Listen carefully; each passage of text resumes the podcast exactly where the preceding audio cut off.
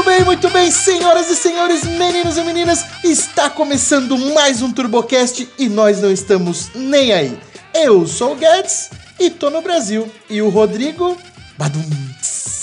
Eu sou o Rômulo e é só um bando de cara correndo um atrás do outro e não vai pra lugar nenhum. Eu sou o Vini e hoje o papo vai ser profissa. Eu sou o Camilo e se o papo é jornalismo sério, esse é o lugar errado, mas o convidado tá certo. Eu sou o Udi e vou pedir uma carona pro convidado. Bom, eu sou o Rodrigo França, não estou na França, estou no Brasil, mas vou acelerar aqui com vocês.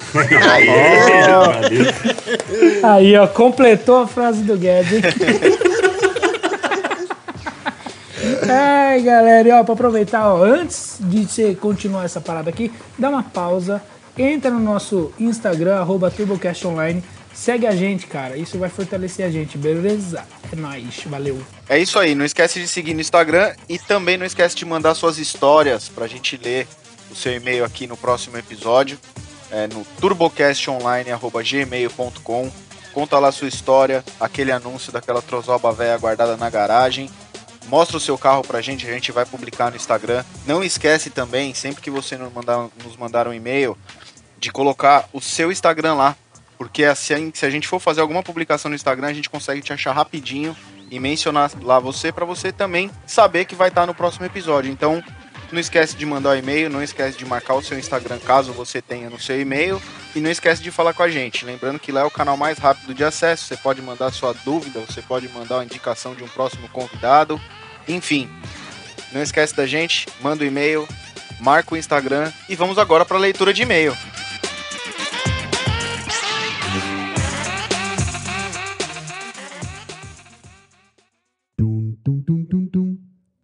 Muito bem, meus meninos e meninas. Vamos para esta, a leitura de e-mail. Hoje um frio da caralha. E ó, um recado rapidinho para vocês aqui, ó. Vai lá no nosso YouTube, TurboCast. Segue a gente lá, se inscreve no canal que em breve teremos novidades por lá. Eu garanto para vocês que em no máximo 10 aninho a gente vai estar lá com o podcast em vídeo, não é mesmo, Romulindo? Sim, senhor.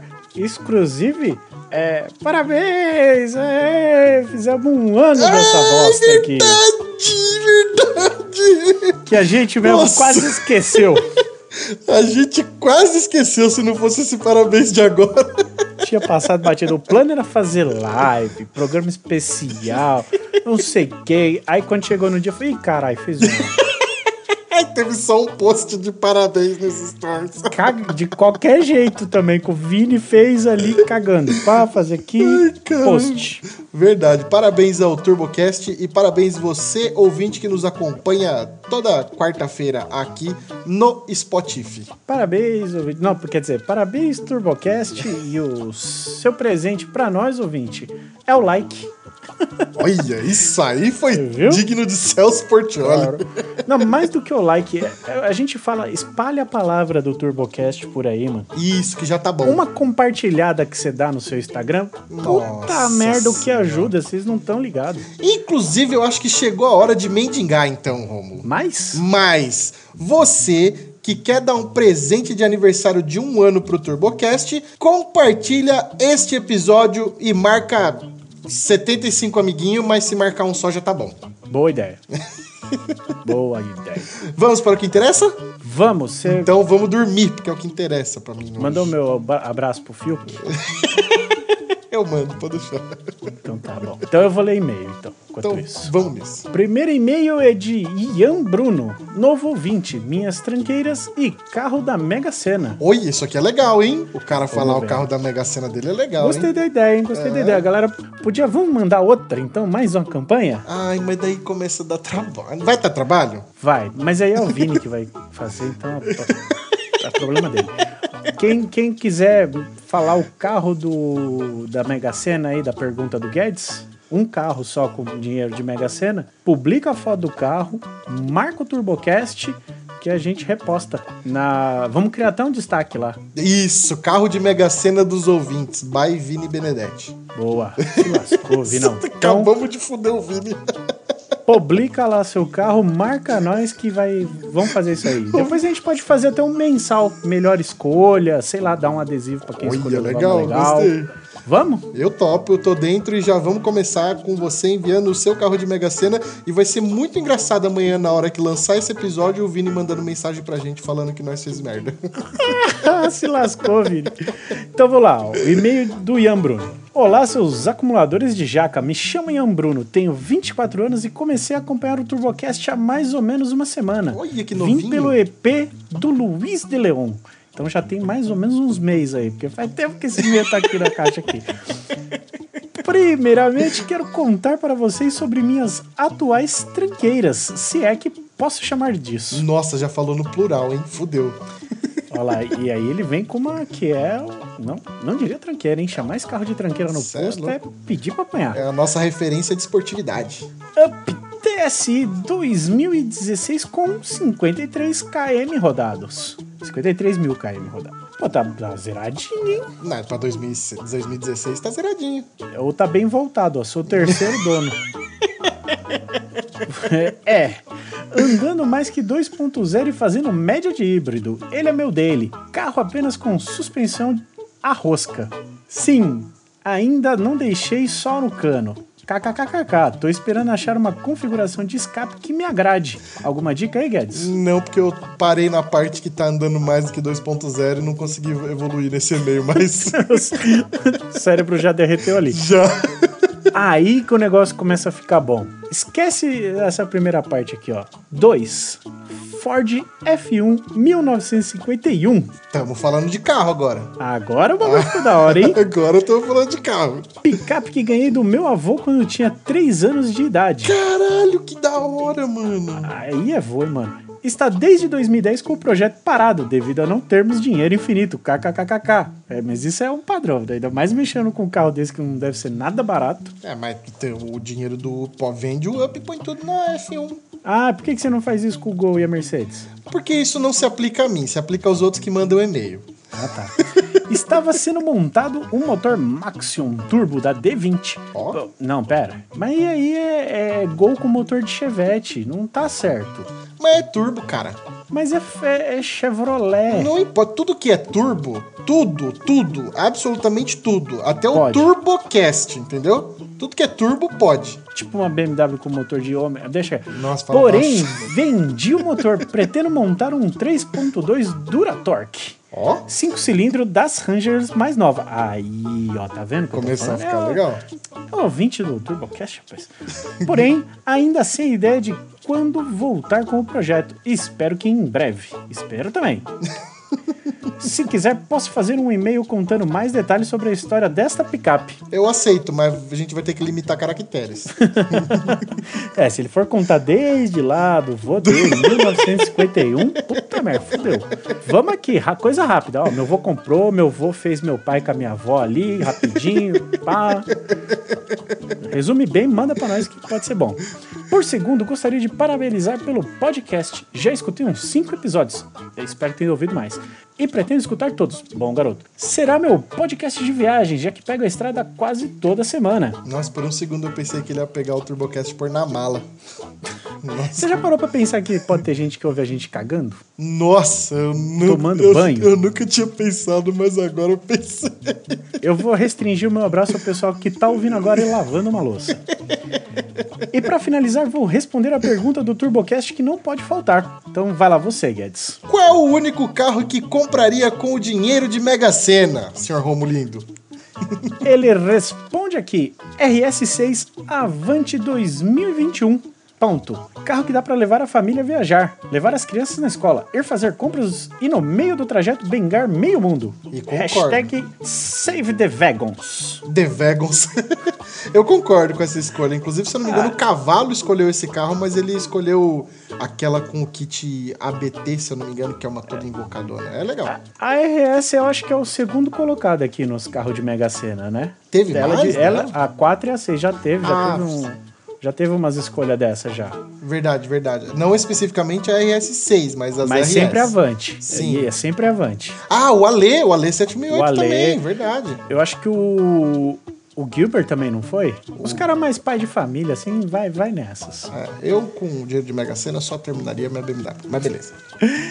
Aí segue aqui, ó. Mais pra frente mandarei um e-mail contando de todos os carros que já tive. Seguem as fotos dos atuais, que serão publicadas com muito prazer pelo Vini lá no Coisa dos Ouvintes. Eu não sei se com tanto prazer.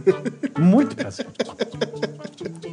E aí ele mandou a foto do pisão e da F1 tá tipo do jeito que o brasileiro gosta, parceladinho. As peças tudo separado. Descoisada e a maior parte dela tem que encostar na parede. pra você ver como tá desmontado.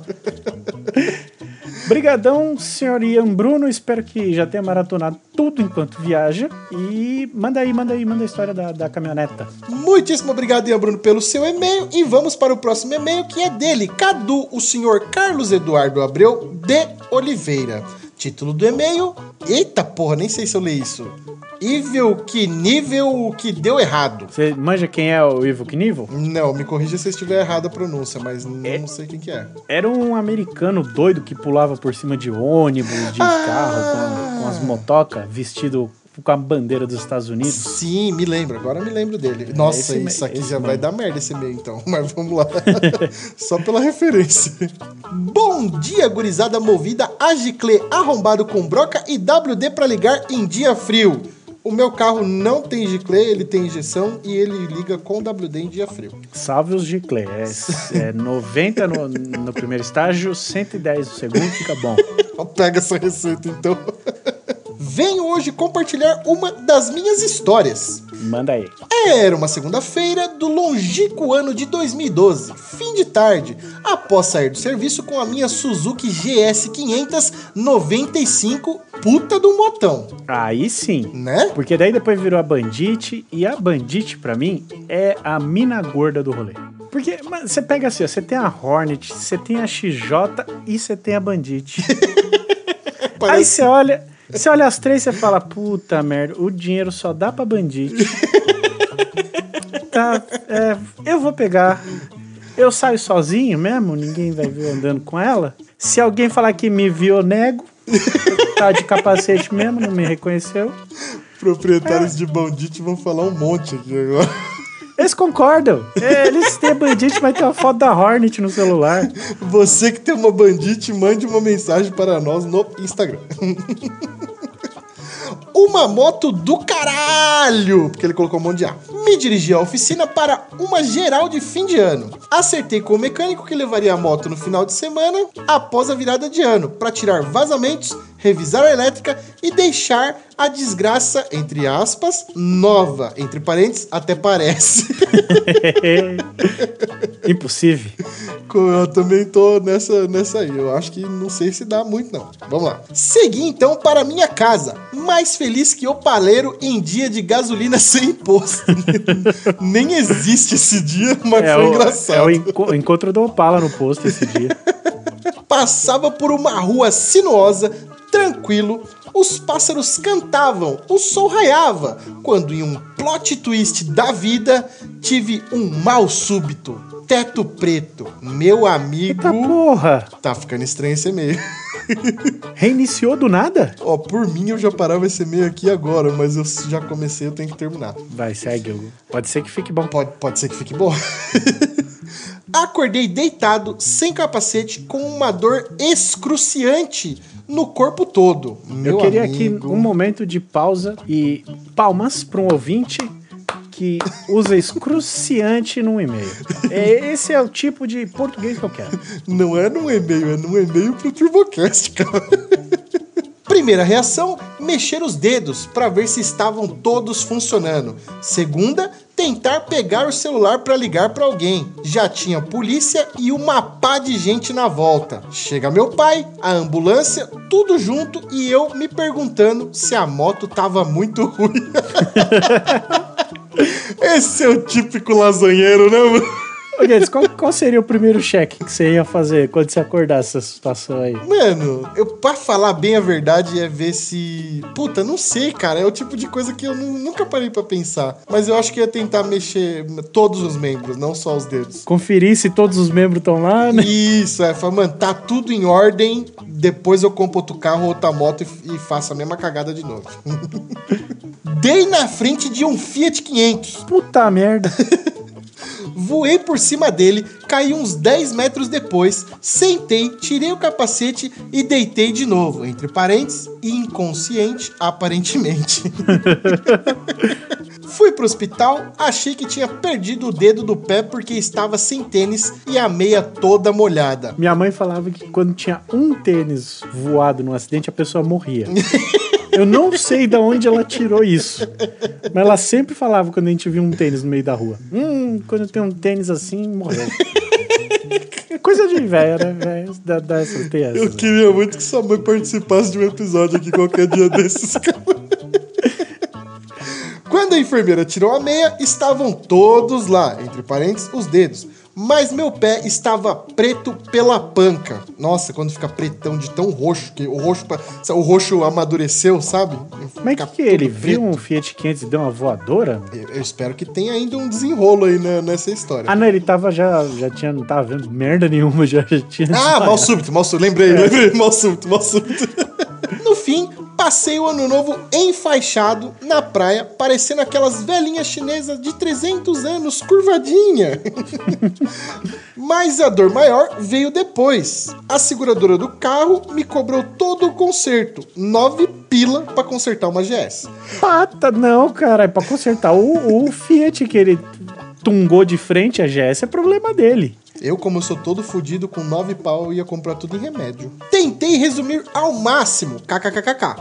Tentarei mandar áudio na próxima. Muito obrigado, você facilita o meu trabalho. Boa. Continue o trabalho fantástico e abração.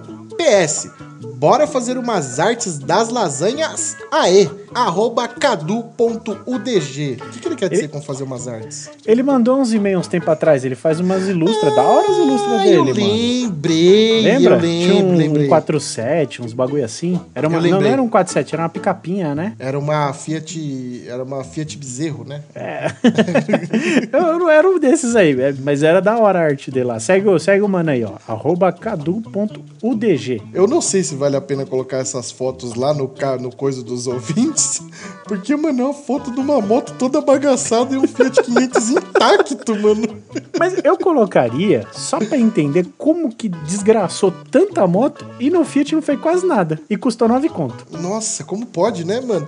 Ô, mas que triste, né, mano? O mal su... Ô, cara, vai no médico aí, na moral, cara. Arruma esse negócio aí, bicho. Deus o livre, não, para de andar de moto. Ah, mas é, independente dele andando de moto ou não, o mal o mal súbito pode vir de novo. Ah, mas se tiver um mal súbito comendo um dogão sentadinho é uma coisa. Agora, se tiver um mal súbito dando grau no AGS, é problema. É, faz sentido. Muito obrigado pelo seu e-mail, Cadu. Próximo e-mail, senhor Romulinho. Mais um? Pra fechar com chave de ouro já, pra, pra ga- gastar a caixa de e-mail aqui. É, tá, tem, tem, tem muito. Então vou ler aqui. Vou rápido esse aqui, ó. De Henrique Ramos. Apolo, a E30 de pobre? Interrogação. Gostei É, título. é, peculiar. Fala pessoal, tudo bem? Me chamo Henrique, tenho 19 anos. Sou de Sorocaba, interior de SP, e hoje venho lhes contar a história do meu primeiro carro. Desde muito novo, sempre tive muita convivência com carros. Seja andando com meu irmão nos carros dele. Peraí, que o plural aqui é uma parada. Seja andando com meu irmão nos carros deles. O irmão dele devia ser tipo aquele fragmentado, tá ligado? Tem várias personalidades. Ou indo aos encontrinhos todas as quintas com meu irmão e meus primos. Íamos de gol quadrado e de vez em quando de Caravan Diplomata 926 Caneco ah, do nosso avô. A galera tá bem de boa aqui essa, essa rodada, hein? Puta merda. Caralho. Mano, imagina você chegar no, no encontro, molecão, de puta de caravan, blá blá blá blá blá. Ah. E falar que é do vô ainda. Falar, não, não, o meu é um up. Não, não, não, não, não posso dar borrachão, é do meu vô. Ah, dá até uma moral a mais. Imagina um moleque que se divertia. Voltava dos encontros no banco de trás da caravan, balançando de um lado pro outro nas curvas. Claro, isso depois de dar uma carga na bateria no evento pra ela pegar. Mano, e aqueles de bancão de, de curvinho, tá ligado? Que você vai de um lado pro outro. no- Pau! Parece que você tá no, no, no corró de uma viatura. É nada, é aquelas luta no, no gel, tá ligado? Tem, escorrega mais do que tudo. Pode crer. Nessa época tinha cerca de 12 ou 13 anos. Um bom tempo se passou e em 2019 comecei a trabalhar. Fui juntando um dinheiro do estágio e fiz uma bela aquisição. Um carro? Não. Comprei as rodas 17, tá lá 8. Mas pô, eu não vou julgar, porque o meu primeiro carro eu comprei todo o som, inclusive lá na Santa Efigênia, e aí depois eu comprei o carro. Nossa, eu fiz isso também. E aí, ó, tá vendo? Errado não tá muito. Já tinha lá os. Os meus eram os aquários. Tinha dois aquários e um sub de 15. Nossa, você era bem velho, meu, já era um painerzinho, cara. É, eu sou das antigas, né? Na época, paguei 2,700 nas rodas, com pneus novos. Alguns meses depois, fui efetivado e fiz uma excelente compra. O carro? Você pensa, né, Guedes? É, já- agora chegou a hora, né? Ou não? Agora sim, né? Comprou as rodas. Mas não. Bancos Ricardo do Apollo por 450 reais. Ah, ma- mas aí, aí No- tem meu aí ponto. tem que comprar mesmo. Tem Sim. que comprar mesmo. É, sem, sem dúvida, ainda mais nesse preço. Hã. Eu já tinha em mente qual carro iria comprar, por isso eu já fui comprando as peças antes. Que carro você acha que ele tava querendo comprar? Eu só sei por causa do, do, do, do título. Até que então, em agosto de 2020, com 18 anos, comprei meu primeiro carro, um Apollo GLS 91 por 5 mil reais. Ó, Porra, pagou barato pra caramba no, no GLS. Pagou bem. Não tô falando que foi uma boa compra, tô falando que pagou bem. Vamos separar as coisas aqui. É, veja bem. Minha ideia é alargar os paralamas, deixando semelhante a BMW E30 M3. Por Vai isso o assunto do parecido. e-mail. Vai ficar parecidão. É, eu sempre olhei o Apollo e falei, se alargasse o paralama, virava um M3. Tipo comprar uma, um iPhone, tá ligado? Ai, Jesus. Mas você já viu, tem uns, uns farol de, de Apollo que é aqueles rela. Que aí ele fica com duas bolinhas, assim, tipo de Brasília, de E30. Mas não fica igual uma. Não, mas se alargar o paralama, Aí parece mais. Aí, aí aí vai eu ficar igual. Eu não lembro se eu já li essa parte aqui, mas aí ele abre aspas, Apolo a E30 de pobre? Interrogação, fecha aspas. Frase essa dita pelo nosso querido Mojove. Hoje tenho 19 anos e estou com um carro há quase um ano e quase não andei com ele. Vocês devem imaginar que o carro não anda ou está quebrado, mas não, apenas não ando, pois não tem CNH. é, as suas prioridades, não é?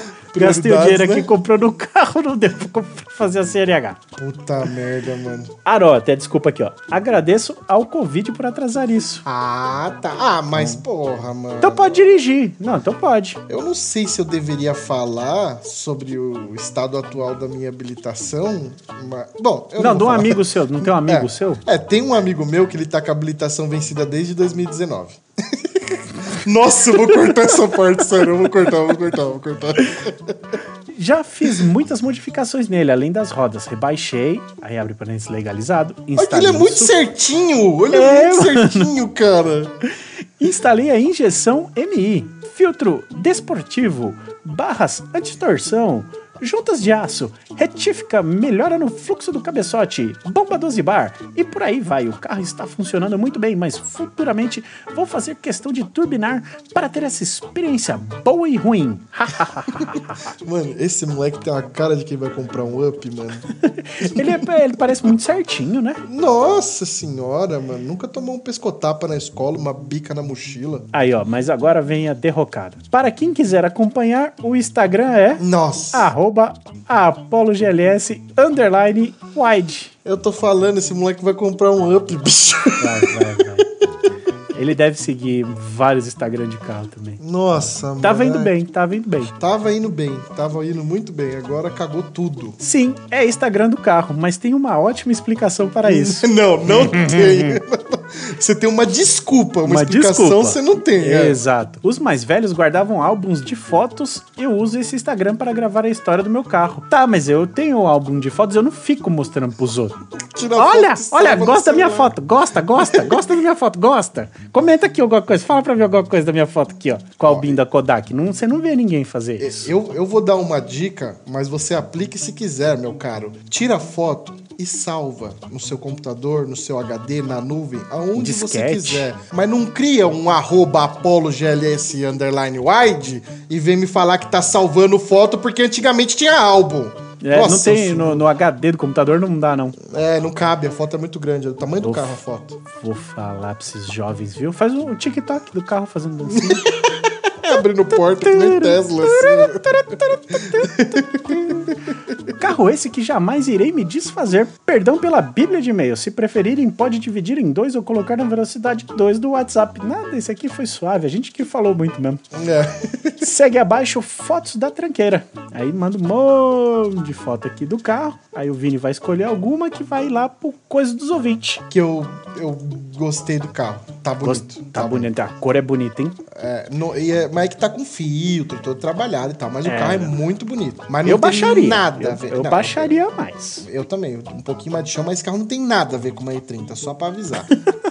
Eu acho que como um Apollo, ele é muito bonito. Como um E30 pode dar ruim. Vai no Apollo. Muitíssimo obrigado pelo seu e-mail, Henrique Ramos. Finalizado as leituras de e-mail de hoje. Ah, graças a e Deus. tá muito longo isso aqui, bora pro episódio? Ah, tá bom, vai, vai.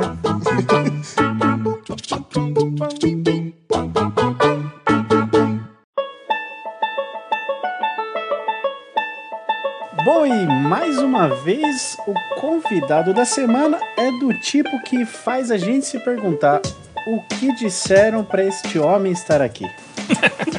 Porque não é possível. Não tem como. Um jornalista, um repórter, um homem do automobilismo que vem parar nesse podcast, com certeza foi enganado. Você sabe que antes do Pix até tinha essa chance, né? Porque me prometeram um valor em dinheiro. E aí não entrou o Pix ainda aqui.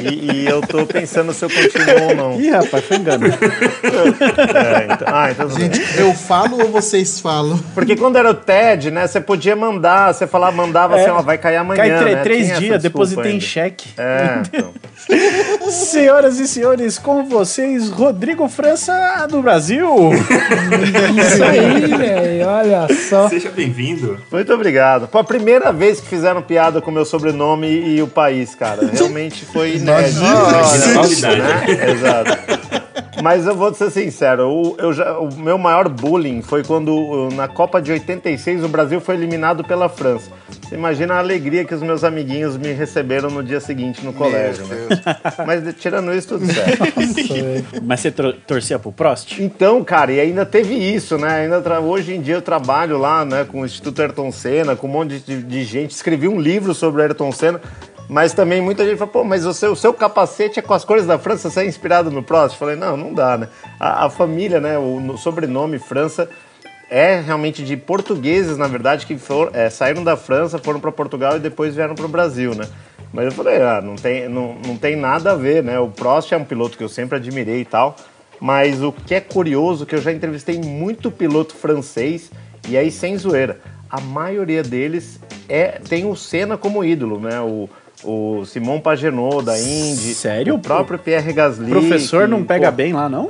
Cara, eu acho que é o seguinte, é, é óbvio que né, o fato do o Senna, eu acho que ele tem uma pilotagem de uma maneira, ela, ela é muito, ela chama atenção para quem é piloto, sabe? Eu acho que é, é, o Prost era um cara técnico, né, muito bom, um cara muito competente, mas eu acho que o brilho no olho para os pilotos realmente é o estilo do Senna, né? Então acho que é por isso que até mesmo os franceses se inspiram no Senna. É que o Prost tinha aquele negócio que era até meio triste, né? Se ele precisasse chegar em terceiro pra ganhar o campeonato, ele não ia lutar pelo primeiro. Ele ia chegar em terceiro e beleza. Exato, não é uma coisa muito pro torcedor, né? Aquela coisa, o cara faz o resultado, ele. Ah, ele sabe que ele vai. Que ele é cerebral, né? E não é, não é à toa que ele tem é, quatro títulos do mundo, né?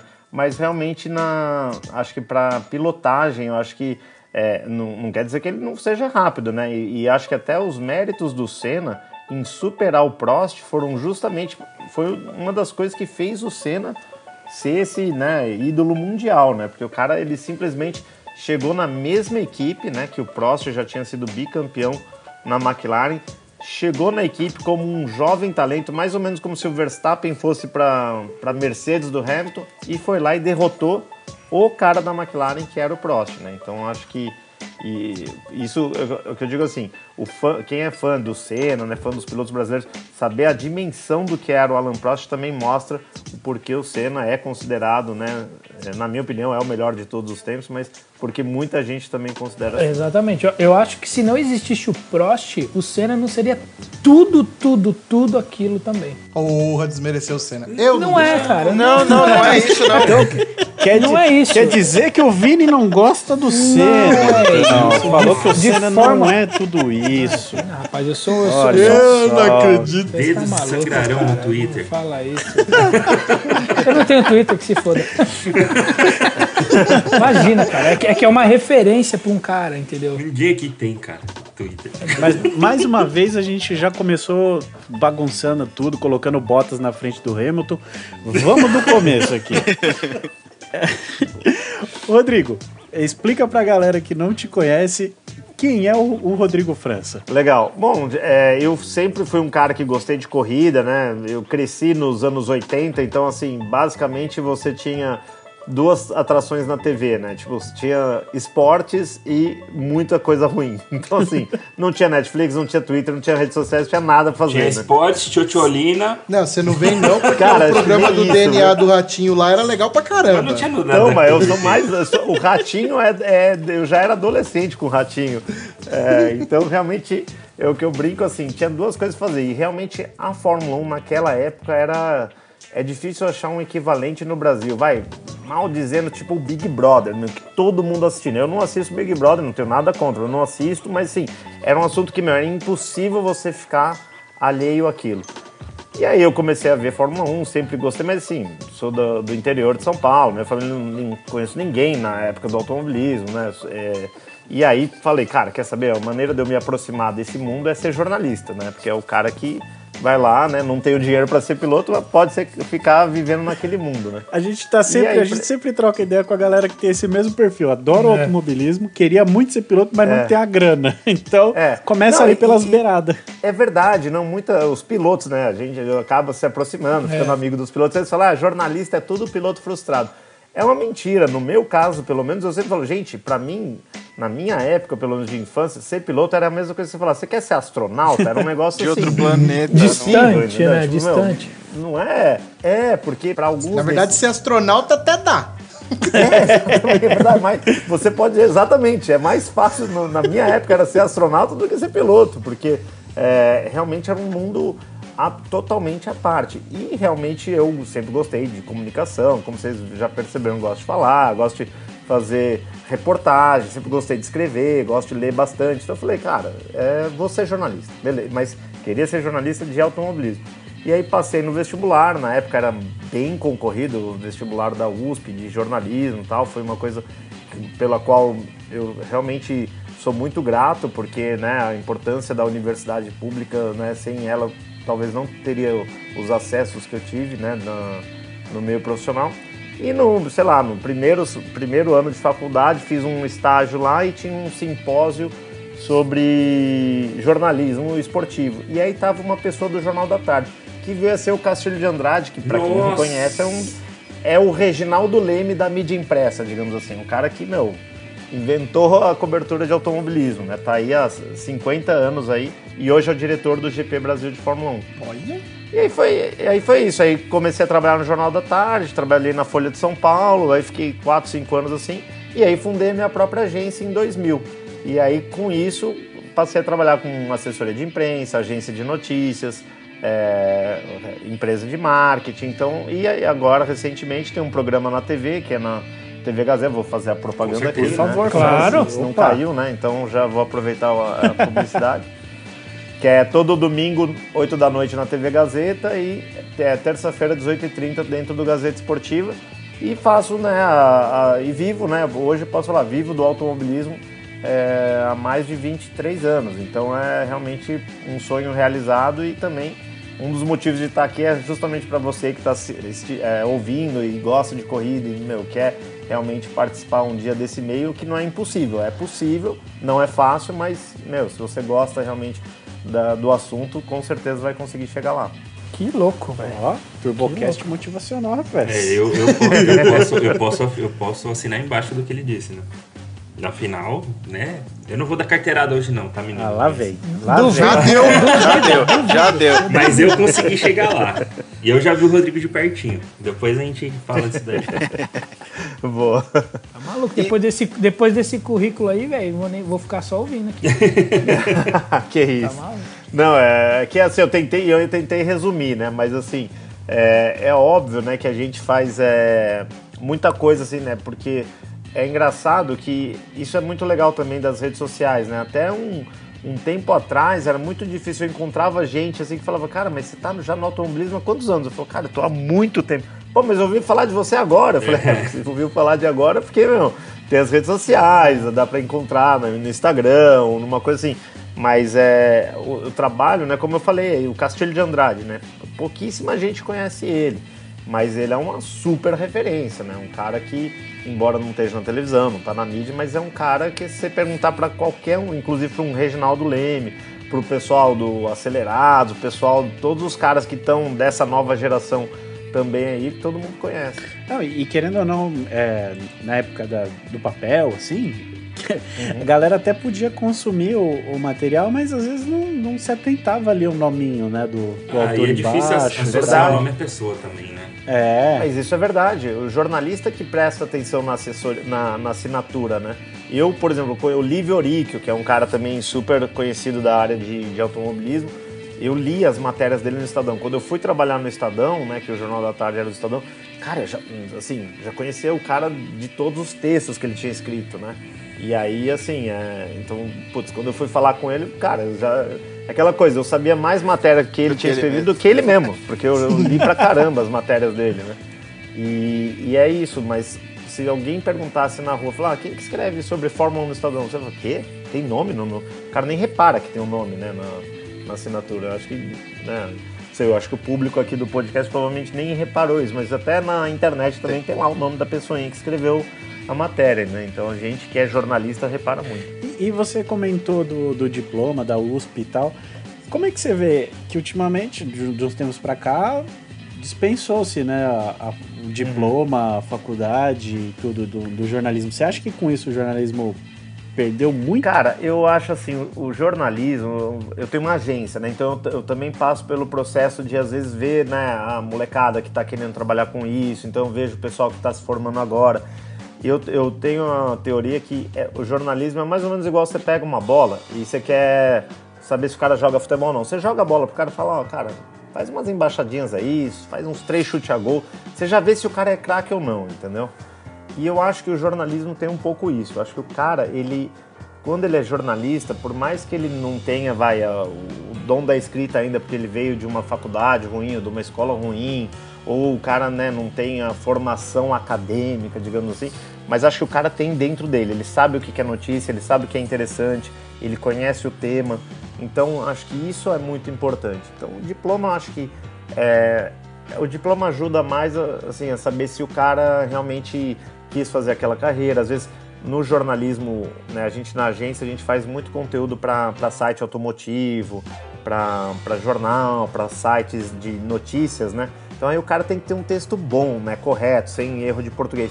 Então, às vezes, quando eu vejo um currículo que tem um- uma faculdade boa, é que eu sei que assim, putz, esse cara já foi bem em provas que exigem escrever bem. O entendeu? mínimo, Acho que é o pacote menos- básico já tá ali, né? é, exatamente, mas não, não quer dizer nada. Eu, eu conheço grandes jornalistas que nem são jornalistas, eles se formaram isso aí, em outras áreas, em direito, ou nem se formaram, e, e o cara consegue né, ter um nível de, de texto, ou mesmo um nível de explicação num rádio, num podcast, numa, num vídeo muito bom. A faculdade acaba sendo, ela, ela dá um suporte, né, muito bom para quem quer chegar lá, né, e também acaba cortando quem quer chegar por caminho mais curto e não, não, não, não, não finaliza a faculdade, já acaba meio que fazendo uma, uma pré-seleção da vida ali, né. O cara vai até o final e já demonstra o quanto ele quer fazer aquilo, né, o quanto ele, ele tá disposto a dedicar para isso. Exato, e, e veja bem, não- é o que eu falei, é, não quero parecer o tiozão aqui, né, mas falar assim, realmente, nos anos 90, assim, no começo dos anos 90, eu fiz o vestibular em 95, né, um ano depois que o Senna tinha morrido, inclusive. É, naquela época, cara, eu te falo o seguinte, é, é difícil vocês imaginarem, não, não tem rede social, não tem nada, então assim, o- a maneira como eu ia começar a trabalhar com o jornalismo, ou era num dos três jornais de São Paulo, ou era numa das duas revistas Quatro Rodas ou Auto Esporte, ou na TV Globo, entendeu? Então, assim, não tinha como. Falar, cara, quer saber? Vou criar o meu podcast aqui alguém vai me descobrir. Ah, vou fazer o meu canal do YouTube. Não, Não existia. Essas ferramentas não existem, entendeu? Pensa assim, ah, vou mandar uma mensagem pro Reginaldo Leme. Cara, eu, eu, eu fui conhecer o Reginaldo Leme velho, quando eu, sei lá, já tinha 18, 19 anos, fui num evento, ele tava lá, eu falei, cara, putz, ó, admiro o seu trabalho. Eu não tinha como chegar nos caras. Não, é, o e-mail que a gente pede aqui naquela época era manda sua cartinha pra caixa postal, né? Cara, é verdade. tipo, É. meu, uma das minhas funções, primeiras funções no jornal era responder carta do leitor, cara. É um negócio surreal, assim, sabe? Então, e não- de novo, não tem essa coisa do romantismo, ah, aquela época que era boa. Não, mentira, era, é o contrário. Hoje é muito mais democrático. Hoje um cara. é, algumas coisas, por exemplo, uma pessoa que está fazendo estágio na minha agência, eu conheci vendo o texto dela no Twitter, por exemplo, entendeu? É, uma pessoa que talvez não tivesse a oportunidade de trabalhar com automobilismo, porque, meu, é, não ia estar na gran- numa grande agência, numa grande, num grande jornal, porque não tem vaga, entendeu? Então, acho que isso fez com que ajudasse. Só que, ao mesmo tempo, é aquela coisa. Agora também tem tanto canal, é tanta informação, que também acaba difícil você se destacando. Então, acho que tem os dois lados também. Eu entendo que, que hoje talvez tenha muita coisa, né? Muito... Isso aí, são muitas mídias e acaba se perdendo um pouco. Mas eu acho que isso acaba saturando tudo, né? É, qualquer Sim. tema que você pegar é saturadaço. Verdade? Aí o, o triste é você encontrar o que é bom no meio desse, desse balaio aí. Aí boa sorte com as pesquisas. Aí acaba caindo aqui.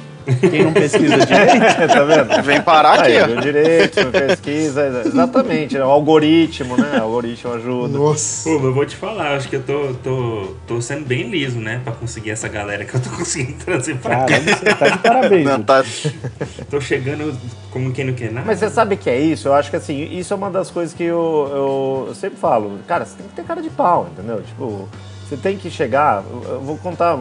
Posso contar as histórias Claro, aqui. né? com As- as certeza, publicáveis deve. e as impublicáveis, né?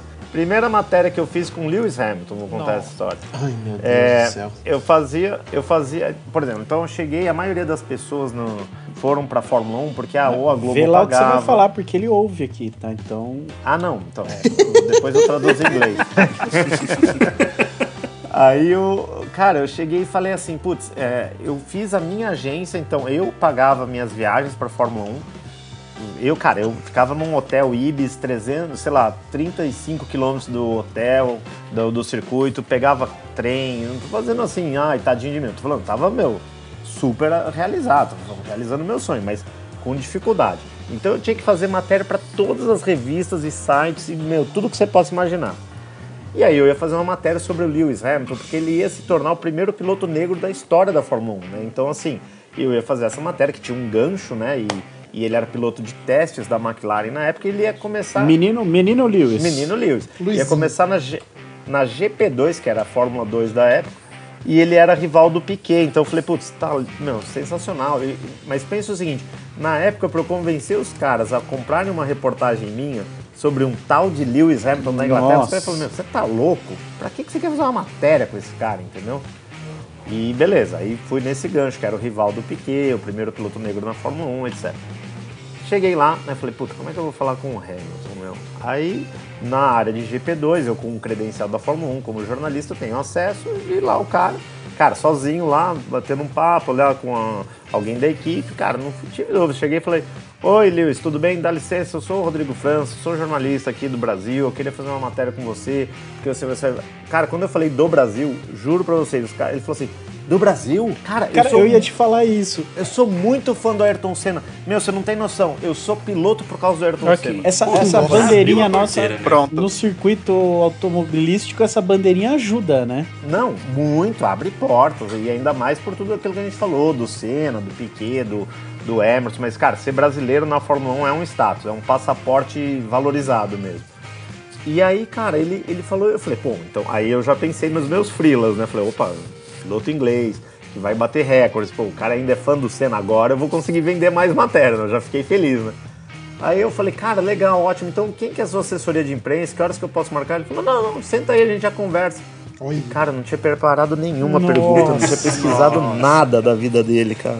Isso ele, ele tinha o Aí- quê? 17? Não, ele, ele já acho que tinha 20 por aí. Ele já, ele já, ele no ano seguinte ele estreou na Fórmula 1. Então assim, de cabeça eu não sei se ele estreou com 21 ou 22. Eu achei que ele tinha estreado com 18, 19. Não, esse foi o Verstappen, mas o Hamilton ah, estreou um pouquinho, vai, um pouquinho mais velho, é sacanagem, né? 20 anos o cara chamar de velho, né? Mas eu acho que ele estreou com 21, mas, cara, ele é super novo.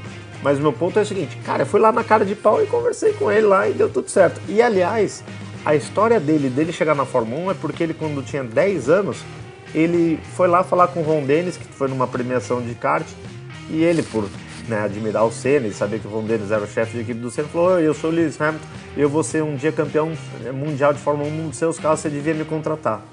Aí o Ron. Dennis olhou aquele moleque de 10 anos assim, assim Oi? É, quem é você? O Lewis Hamilton, tá aqui, ó, meu, meu cartão. O cara- Aí ele, o, o Ron Dennis falou, pô, gostei desse moleque, ó, vamos ficar de olho nesse cara. E quatro anos depois contratou ele. Então você vê que a, a cara de pau, como só pra chegar ali no elogio ao HUD aqui, ó, é isso, cara, tem que ter cara de pau mesmo. Ah, O George Russell, o pessoal até fez uma, uma piadinha lá, né? Que ele fez um- uma apresentação em PowerPoint, entregou na Mercedes, né? pra assumir a vaga do Hamilton. Total, tipo, tipo, lembrem de mim, né? É. Assim, não, não esquece. Mas é verdade, eu acho que os pilotos, eles têm que ser usados dentro e fora da pista, né? Exatamente. Até porque a concorrência para chegar ali é um número muito pequeno, né? De, de, de pilotos, o espaço é pequeno e tem muita gente querendo chegar, né? E gente com dinheiro, né? Exatamente, Isso que é- gente com capacidade financeira para chegar lá, né? Que não é o, é o mais difícil, eu acho. E, e, assim, antigamente, assim, no- antigamente eu falo assim, da época do, por exemplo, o Piquet e do Senna, eles estrearam na Fórmula 1, sei lá, gastando 500 mil dólares, 400 mil dólares na carreira inteira até chegar lá. Hoje isso aí não paga nem o orçamento da Fórmula 4. Aí você vai falar, tudo bem, tem a inflação da época, mesmo, né, mesmo dólar tal, tem inflação, né? Mas, cara, não- a questão não é essa, que antigamente você tinha os pilotos da Europa, um ou outro americano, um ou outro brasileiro, e é isso. Agora, você vê, nesse fim de semana agora, do, não sei quando vai ar, enfim, mas no fim de semana do GP da Áustria de Fórmula 1, um- vai ter o primeiro piloto chinês fazendo um treino de Fórmula 1 oficial. Então, assim, você tem pilotos da China, o, o- a Rússia também, trazendo pilotos, trazendo com dinheiro, pilotos da Índia, pilotos de vários outros países começaram a querer chegar na Fórmula 1. Então, assim, isso inflacionou o mercado de um jeito que, além de ser bom, o cara tem que ser bom, porque não você fala, ah, mas o cara tem dinheiro. Fala, o Mazepin tá lá na Fórmula 1, mas é só porque ele tem dinheiro. Não, o cara, ele é, ele é bom pra estar lá na Fórmula 1. Só que aí chega lá, como só tem os muito, muito bons, aí ele parece ruim, entendeu? Mas na verdade, pro cara conseguir chegar lá, ele ainda tem que ser muito bom. E pior, com muito É, dinheiro. o grau de dificuldade é muito Não, e, e pra guiar um negocinho daquele ali também, é as mil É, maravilhas, quem, não, quem né? quiser guiar esse bagulho, só olha o treino dos caras. Vê se você dá conta do treino. Imagina pra guiar. Ah, então agora a gente vai perguntar pra um ser humano mortal, normal, como é guiar é, um carro. porque guiou, né? Ô. Olha só como é que é. É que enfim vocês chegaram nesse assunto. Ah, Estamos é conversando Não, com um tô- piloto de Fórmula 1. Vai lá.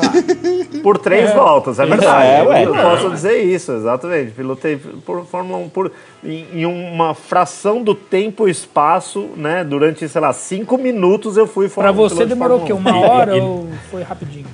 1. Não, foi uma hora pra arrancar do, me arrancar do carro. Não queria sair de lá de jeito nenhum, né, cara? Nossa. Ainda mais pelas Mas- cores, Sonho, né? velho. Mas enfim. Não, foi demais mesmo. E assim, eu, a, pra aumentar. Não, e eu fico feliz, eu acho que agora eu vou confessar, foi por isso que eu aceitei, porque todos os lugares que eu vou, cara, os caras não aguentam mais eu contar essa história. Todos os caras, não, França, de novo você vai falar de botar um Fórmula 1, cara.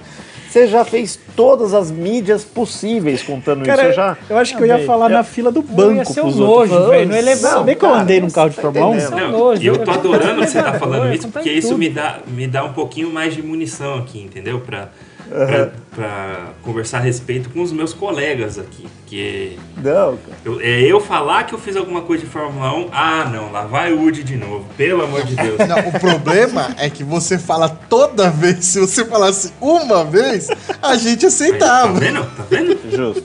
É que nem, é Não, que nem e- tem ouvinte já falando. Você vai ouvir o TurboCast, você vai saber que o ar do Uno gela, que a Mercedes está quebrada, que o Bob mora nos Estados Unidos. Mas é isso, cara, faz parte do repertório, não tem, não tem como, assim.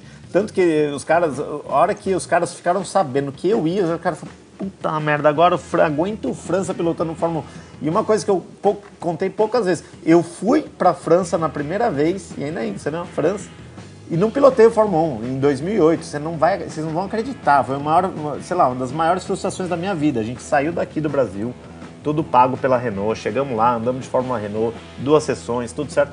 Aí começa a vir aquela nuvenzinha, assim, Ah, não. que não vem da represa. Aí vem a nuvenzinha. Aí eu já, né, meio ressabiado, falei, vem cá, e se chover? Não, aqui não chove, aqui é a Provence, aqui na França essa época não chove. Não, não, tranquilo. E eu falei, cara, não, não, assim, não, não, tá, mas no advento, em menor das hipóteses, se chover, o que acontece? Não, se chover, aí não tem treino, né? Porque vocês não, não vamos jogar uns mané na pista sem é, um Fórmula 1 na chuva, né? Eu falei, não, mas nem na reta, assim, tipo, eu saí na reta, andei, tipo, dei 100 metros, voltei, só pra eu falar assim, ó, andei num Fórmula 1, os caras, désolé, que é a, a pior palavra que você pode ouvir num francês, que é tipo, um, que teoricamente na tradução do francês é, é eu sinto muito, mas na realidade é, é- a tradução oficial é foda-se. Nem fodendo. ele fala désolé, ele não tá, ele não tá se sentindo mal. Ele, ele tá assim, cara. Ele olha com um ar do tipo, cara, esse problema é seu, não é meu. Tipo, eu sou pago pra cronometrar aqui as voltas, entendeu? Tipo isso. Bom, aí choveu, cara. Aí, assim, um grupo de oito jornalistas estavam lá. Inclusive, Galvão Bueno estava lá nesse dia. E não andaram na Fórmula 1. Então, assim, aí você pensa que eu passei propagandeando pra todo mundo. A sorte que na época, meu, acho que tinha Twitter, eu comecei logo depois e tinha Facebook bem no começo. Cara, eu não tinha propagandeado tanto assim. Mas, cara, eu voltei pro Brasil e não andei no Fórmula 1.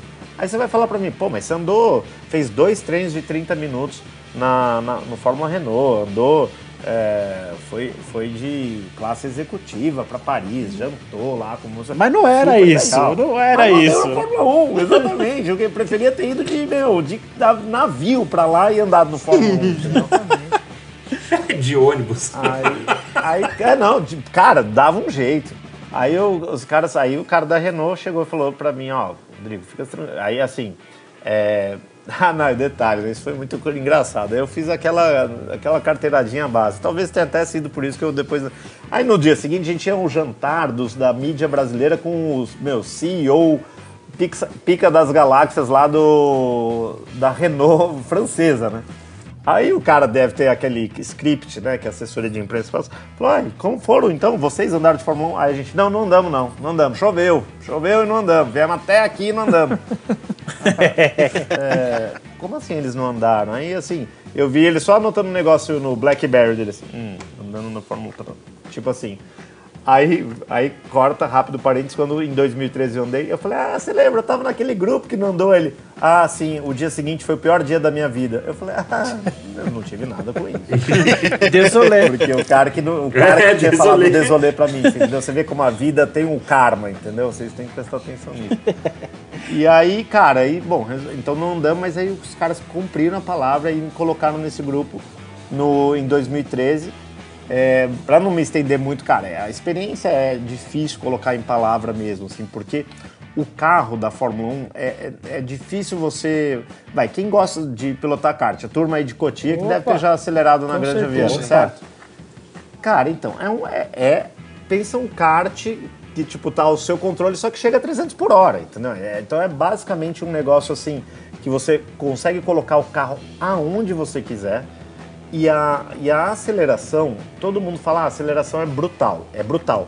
Mas, assim, com todo respeito, você andando, assim, você andei num Fórmula Renault antes, já tinha feito curso de pilotagem, então você, você tá meio preparado para aceleração. O que você não tá preparado é pro freio, cara. O freio é um negócio, assim, que na, na- eu testei em Paul Ricard, né? então tem aquela reta, igual teve o circuito da Fórmula 1, é, só não vai, ele é, tem a reta, aí tem uma chicane que já puxa para a direita para aquela reta oposta que chama Mistral, né? reta Mistral. Cara, quando eu freiei, o cara falou, ó, fre- freia na placa dos 50. Aí eu cheguei pro cara e falei, 50? Não dá pra frear um pouquinho mais pra dentro? Aí o cara falou, você tem já experiência de, de pilotagem? Eu falei, cara, já, né? Aí ele falou, ah, não, pode frear um pouquinho depois dos 50 que faz. Beleza. Aí, e, e assim, você tem que. O, a pisada de freio, né? Não sei o pessoal, quanto o pessoal é acostumado aqui com papo técnico, deve ser bastante. Então, é, é- cara, é- tem que pisar muito forte no freio. Não é assim, freio de carro. É, a entendeu? média é de 80 kg de pressão de pedal, mais ou menos, não é isso? Não, é, é exatamente. é. Cara, mas aí eu exagerei tanto, que os caras falaram tanto isso na minha Ali cabeça que eu falei, né? cara, eu pus a força da minha vida. Travou o pneu, cara. Eu consegui travar um pneu de Fórmula 1 em duas voltas. Que eu dei duas voltas rápidas. E, é, e é tipo, é tipo quando você tenta dirigir um carro automático e frear com o pé esquerdo, que aí quando você freia, travada que você termina de né? amontoar no pedal e aí cabeçada você no só, volante. é, você só consegue tirar o pé depois que para, né? Porque você amontou ali, bosta. É tipo isso, porque só que pensa o seguinte. Olha a minha vergonha, eu, cara, eu freiei depois da. Porque fica um conezinho lá pra marcar de referência, que assim, sendo bem honesto, a maioria das pessoas que vão fazer esse programa geralmente são executivos, outros jornalistas que não são da, da área, são jornalistas de negócio. Na época, até quem pagava muito era Renault, a Rexona, os patrocinadores lá da, da Lotus e da Renault. Desperdício. Então, assim, você- É, ca- é, você falou a palavra, desperdício, cara. Os caras passavam na rede, dan, dom, dom, bom. E eu falando, pelo amor de Deus, espera pra trocar a marca. Economizando. Aí, assim, enfim, exatamente. Aí, cara, então quando eu freiei, depois da placa que ele tinha falado, cara, aí vocês já fizeram isso em simulador, o que que aí você freia, aí você, ah não, a curva é um pouquinho mais pra frente, você freou muito, aí você tá, freia e volta a tomar no acelerador pra frear de novo, cara, é ridículo, a minha telemetria lá mostrava, o cara falou, você, fez duas freadas nessa curva? Eu falei, é, porque a primeira vez que freei já era o suficiente, só que aí não tinha chegado a curva ainda, entendeu? Eu freiei muito dentro, entendeu? E essa primeira, essa primeira frenagem já foi depois dos 50. E isso, e, e- é isso que eu tô falando, mas é porque também é o seguinte, uma coisa técnica legal. Eles pre- preparam o carro, até na foto, vou- tem lá no meu Instagram depois que quem quiser ver lá. O carro ele tá com a asa, toda a configuração do carro é de Mônaco. Por quê? Porque eles fazem para você ter o máximo de pressão aerodinâmica. Então assim, o carro na reta, e eu isso eu posso falar, não é, ah, você achando, porque na reta é fácil, né, gente? Assim, é pé, fundo no acelerador e trocar a marcha para cima. Porra, entendeu? Vini, orra. Porra, porra. Não, aí realmente, porque tem muita área de escape também. Isso é importante, assim, no negócio. até- Tem gente que fala, você não teve medo? Fala, que medo, cara? Pelo amor de Deus, vai. Tipo, você tá lá pilotando um Fórmula 1.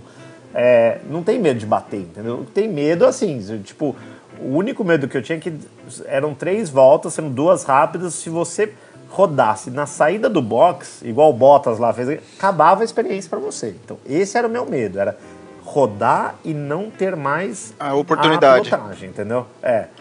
Então, então a primeira, quando eu fiz a primeira volta, assim, cara, falou, ó, beleza, já fiz uma volta, pilotei na Fórmula 1. E aí, logo na primeira freada do- da reta, que é, que é essa travada que eu dei. Então, assim, na reta era tranquilo, mas a minha velocidade máxima foi 270.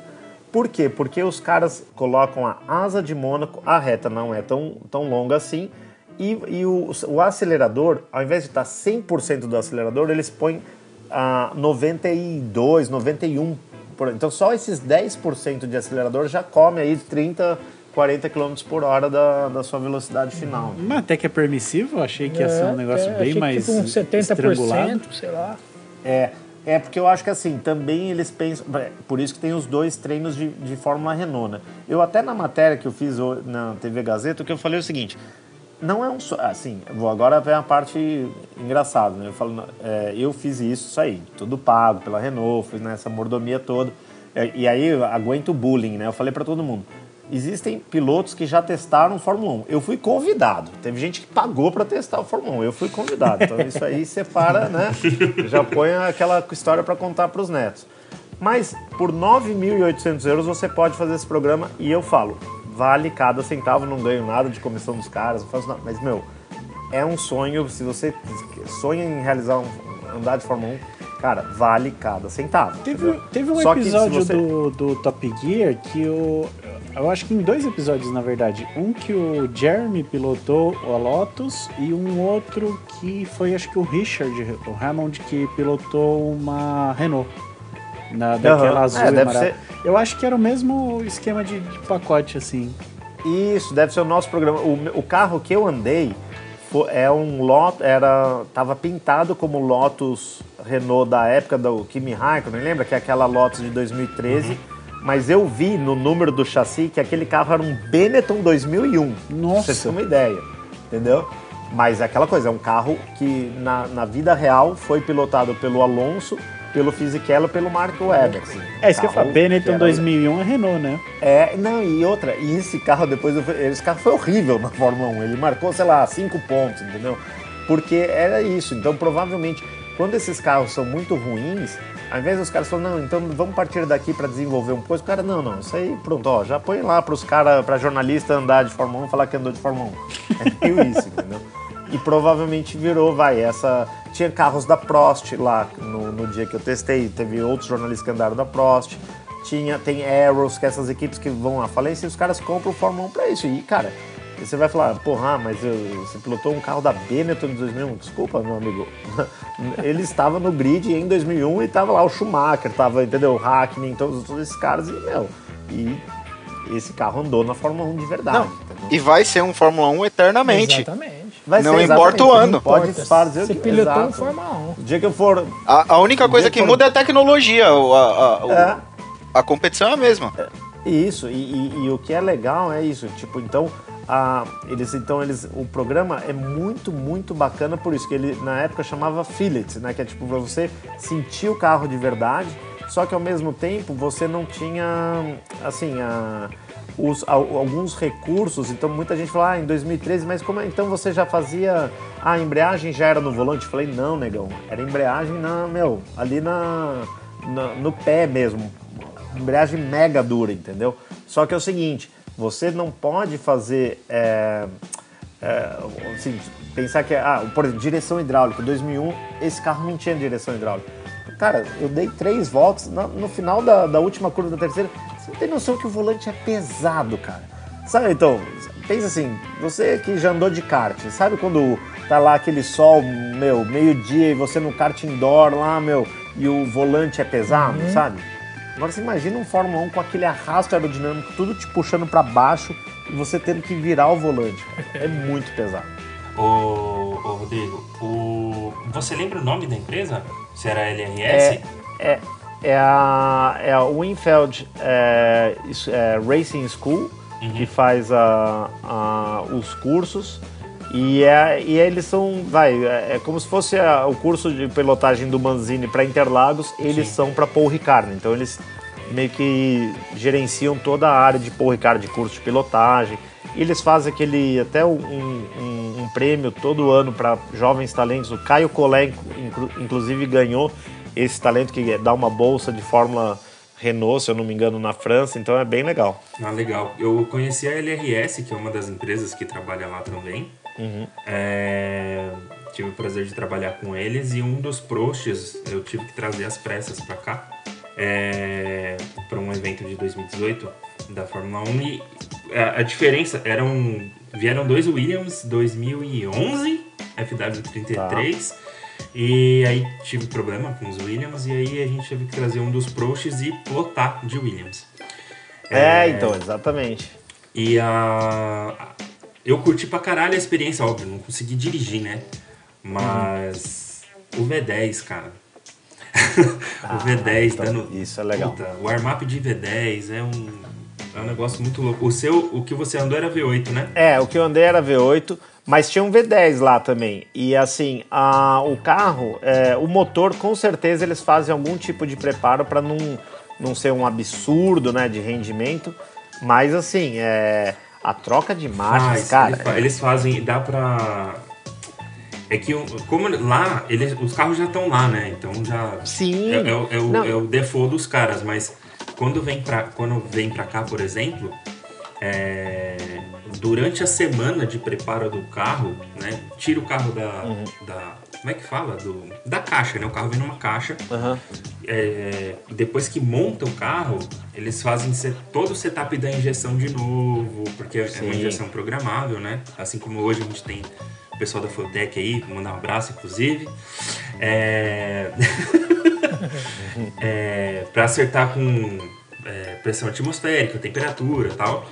E aí, nesse momento, você consegue ver é, a configuração de quanto o pedal está permitindo de aceleração, de rotação, para não ter risco de acontecer qualquer coisa, por exemplo, a pessoa sair do box, dar pé e o carro rodar. É, e, e, até por isso que a gente também faz lá nesse dia um treinamento. Você tem, eles têm tipo um, um, simuladorzinho lá que você. Que ele, ele fala, cara, não, se você. Ele, ele, ele faz um recorte, ele tá vendo o seu pé no, na embreagem. Falou, cara, se você fizer isso aqui, o carro vai morrer. Se você. Aí ele fala, não, ó, você tá, você tá tirando muito. Na verdade, a embreagem, cara, assim. É, lembra um dia que você está fazendo a, a autoescola pela primeira vez, que você tem que meio que aprender a tirar um Fórmula 1 da inércia, né? É diferente. Então, é, um erro muito comum é os caras acelerarem muito, porque vai, você vai sair com um carro manual, você acelera, vai meio acelerador e vai tirando a embreagem, né? Digamos assim. Uhum. Cara, meio acelerador no Fórmula 1, putz, é tipo assim, meu. bah, tipo assim, meu, você vai. Isso aí, você vai rodar, entendeu? Então, é, o que ele ensina é você, você. Na verdade, o carro sai na embreagem, ele não sai na. Se você for bem suave na embreagem, eu, eu não cheguei a fazer esse teste, mas eu acho que mesmo que você não reacelere, eu acho que ele sai, entendeu? Só que daí o cara te ensina a fazer. Eu, eu, eu, não, eu não fiz uma saída perfeita, mas eu fiz uma. Sabe assim, tipo, dá, dá aquela engasopadinha. Uma queimadinha aí, de leve. Isso, e o cara dá. Aí ele, ele, ele mostra, ele faz um gesto com a mão para cima, assim, do tipo, cara, você já tirou a embreagem, agora é a hora de você pôr o acelerador, entendeu? Aí você. Mas assim, isso é uma coisa até pra o pessoal não assustar. Se você deixa o carro morrer no box, tu não tem problema, eles religam o carro e você sai. O que não pode ser logo na saída, você falar, ah, vou agora arrepiar e sair. Né? Aqueles vídeos, de, já viu, de cara batendo Ferrari na saída de concessionário? Uhum, sim. Cara, eu pensei muito nisso. Eu falei, cara, meu, porque eu pensava assim, esses caras que. E eu acho que o fato de você ter noção é só pior, porque você sabe as merdas que podem acontecer, né? E tipo assim. E o cara que não tem noção, talvez ele nem saiba né, o que pode acontecer. E eu falava isso, cara, como é que vai ser quando eu engatar a terceira e estiver pesando aqui embaixo, eu virar o volante, cara, qualquer viradinha no volante que eu der, esse carro vai, meu, virar um peão, entendeu? e. Porque né, não é, não é que ele é tração traseira, ele é absurdamente traseiro, né? Tipo, tudo na traseira, né? É, e, e, uma coisa que pouca gente comenta também, cara, vocês não têm noção que o pneu atrapalha a visibilidade do carro, meu. Tipo, é um negócio assim. É, o pneu é um negócio grande que você assiste, porque você fica muito embaixo, você fica deitado no carro, né? E, e uma coisa que, né, para até viabilizar, você não faz banco, né? Então você senta ali, meu, é, é um banco padrão para todo mundo, entendeu? Então se eu, eu tenho 1,75m, então eu tava numa altura legal. Os caras muito grandes, eles falavam que estavam mega desconfortáveis e os caras baixinhos falaram que não enxergava nada, entendeu? Então é, eu é... vou ficar provavelmente, tipo, se um dia eu conseguir chegar nisso, né? Eu vou ficar, tipo, com o ombro pra cima, tudo pra fora do carro. Não, então, muitos caras assim. Eu brinquei, falei, cara, Ayrton Senna, Michael Schumacher tem a meia altura, né? Então ninguém pode falar, o Hamilton é um centímetro mais baixo. Falei, ah, então altura de piloto, né? Só que eu acho que no caso desse programa, eles fazem bem assim do tipo, tem, tem mais gente mais alta, né? Então eles fazem num meio termo ali que eu me senti baixo. Mas ao mesmo tempo é bom, porque daí quando eu tentei, por exemplo, é, é engraçado isso, quando eu tava na, na reta, eu tinha que olhar um pouco mais para cima, assim, porque eu, eu queria realmente só trocar a marcha quando eu tivesse no amarelo para vermelho, porque eu ficava ouvindo os caras trocando marcha muito cedo, eu falei, pô, aí os caras não vão aproveitar a experiência, né? E, cara, dá uma turbulência no aqui na região do pescoço que vocês não têm noção, cara. Tipo, parece que o capacete vai, meu, puf, sair para fora, assim, sabe? Porque, porque isso aí, eu não tô no, no banco certo, entendeu? Não tá travadinho. E aí ficava assim, né? e aí, cara, cada trocada de marcha, pá, patada para trás, né? E aí você. E, e, aí, isso eu lembro também, que você tinha uma, uma, uma forma de você. Vai, então eu trocava muito no ouvido, claro, mas mas o meu ouvido, eu falei, cara, eu nunca andei num Fórmula 1, então eu não vou só confiar no meu ouvido, porque eu vou achar que o ronco tá alto. Então era, era eu ia lá no, no contagiro mesmo, né? E a, e a reta Mistral, uma, co uma coisa engraçada, né? Tinha, que daí, que é quando eu dei essa máxima de 270, aí ela é uma curva para a direita, que você, até né, quem viu o GP de Fórmula 1 viu que é quase flat para os carros hoje em dia, né? E lá, lá os caras recomendavam baixar uma marcha de sexta para quinta e frear um pouco e fazer. E eu também desconfiei disso, porque ela é um raio bem longo e tem bastante área de escape. Eu falei pro cara, vem cá, não dá mesmo pra fazer em sexta. Falou, né, você vê, piloto é foda, o cara né, chega lá, jornalista, né? É. Ele falou, cara, olha, ele já viu, tinha visto que eu tinha andado. Ele falou, cara, faz o seguinte, ó. É, tenta fazer em sexta, mas dá uma aliviada. E aí você crava o pé, mas alivia bem. Eu falei, ah, nem a pau, vou tirar o pé e já ponho de novo e vambora, né?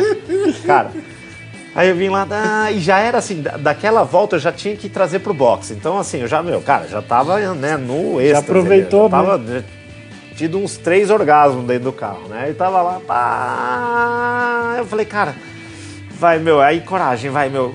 Dei aquela tiradinha de pé que, meu, no Fórmula 1 é a mesma coisa que você frear, né? Porque você só, você pensa assim, você tá cravado, você dá uma tirada de pé, você, se, se eu acho até que você tira o pé muito forte, não, não fiz isso, mas você, acho que você até roda, entendeu?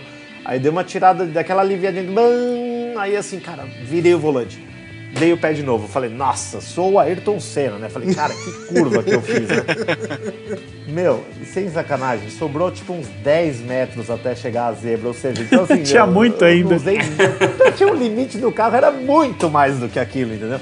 E aí que você se sente um, assim, puta que eu pariu, esse carro tá dando risada de mim aqui, entendeu? Falou, que, cara acha que é piloto? Olha isso aqui, cara, isso aqui, isso aqui é curva pra criança que você fez, entendeu? Você dan- achando E- que tava dando volta pra reduzir É. dois segundos e entrar no box. E na realidade. E ele falou, cara, ó, tinha um terreno inteiro aqui da França, tinha, dava pra ir até Paris aqui, pelo que você deixou de economizar de pista, entendeu? Não deu nem pro warm-up Então, do carro. cara, não, puta, isso, isso, isso que é legal. Aí você sai do Fórmula 1 e fala, cara, não, não é. Eu acho que assim, se os caras, eh, se tivesse legislação, se os caras fossem querer ganhar dinheiro de todo mundo, eles deviam falar assim, ó, mais 9 mil euros, você quer fazer mais três votos? Cara, os caras, ia, o Bill Gates é a falência, ele ficar assim, não é porque, cara, você sai de lá e fala, não, cara, agora, agora eu entendi, não, agora eu quero dar mais três voltas, Essa, essa sensação. Porque aí você vai ver acho que eu- onde vai, Eu né? acho que eu consigo traduzir essa sensação pra, pra galera. É, é a mesma coisa de quando a mina fala, agora põe tudo. Tipo isso, cara, mas também, cara, porque assim, se você. É que tá, você, e aí, você sai do carro sabendo que, tipo, cara, não vou andar mais, né? É tipo, não, esquece, né? E aí, assim. E, e aí, ah, olha a sacanagem que os caras fazem depois. Aí você senta no, no, no Fórmula 1 de dois lugares, pra, aí os caras falaram, não, agora você vai ver o que é andar de Fórmula 1.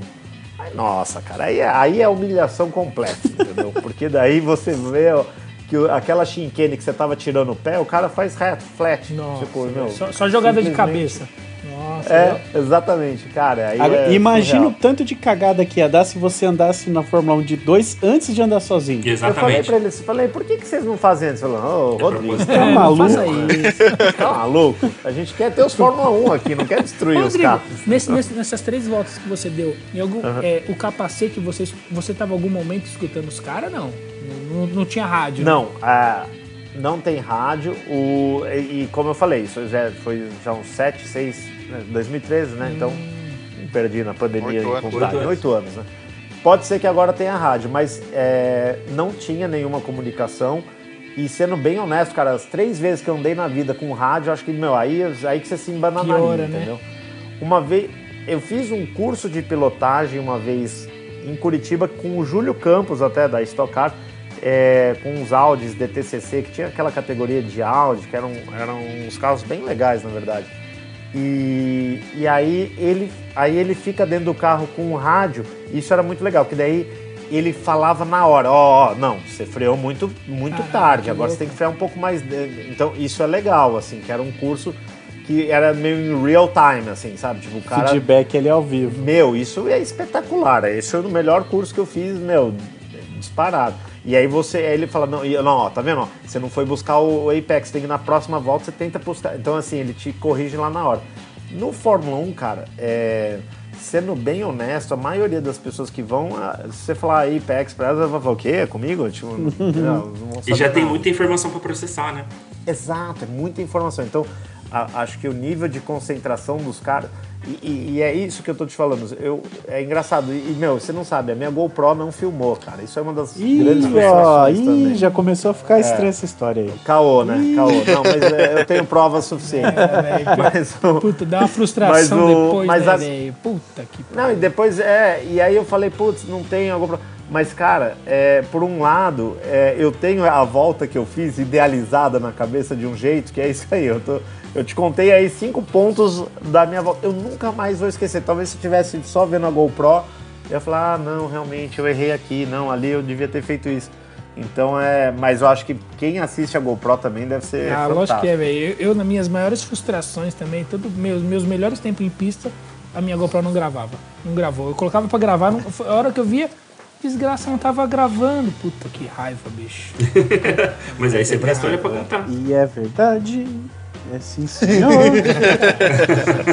Ô, Vini, Apezeiro e Não, mas- pescador é tudo mentiroso. Que isso, cara? Não fala assim. ô, Vini, vamos É. fazer já o convite pra ele, porque assim, meu nível Vamos. de arrependimento em convidar já tá altíssimo. Se deixar pro final do programa, eu nem chamo. Então, É, aí vamos. Vocês já estão entrando num terreno que, assim, a gente tá fudido. Não, mas já tamo, até Não, tampa. velho, mas assim que é bom, velho. A gente tem que ter, tem que ter uma referência Não, mas faz o frente. convite aí que ele, ele, ele, aí ele conta o que, que É, que, que, que, que acontece? Você tá aqui em cidade, Rodrigo? Tô em São Paulo. Então, cara, a gente. Mas tá, eu sou tá, de Pindamonhangaba. Pindamonhangaba. Inclusive, eu vou quinta-feira pra lá. É, a gente, tá, a gente tá, tá montando uma bateria com só os pica da galáxia mesmo. A gente é os únicos lixo na bateria de kart que a gente tá montando pra andar aqui na granja. Abaixa a pandemia, todo mundo já tá virando jacaré ou não, sei lá. E a gente. Eu já, tô, eu já vacinei. Ah, então, então já, já tá nascendo Pronto. guerra aí? Daqui a uma- duas semanas já, já veio as escamas, já tá tudo certo. Ah, então tá, tá, tá top. Então, a gente tá montando a bateria e, cara, e você mais do que convidado, bicho. Só, é, eu tenho que mandar um e-mail pra Renault, né? Que eu tenho um contrato com eles. É, então, aí tem que pedir permissão pros caras. Aí vai falar assim, não, mas a gente vai, a gente vai andar com uns caras ruins lá. francês, É, francês, pode mandar em inglês, a gente traduz, aí eu vejo se eles liberam.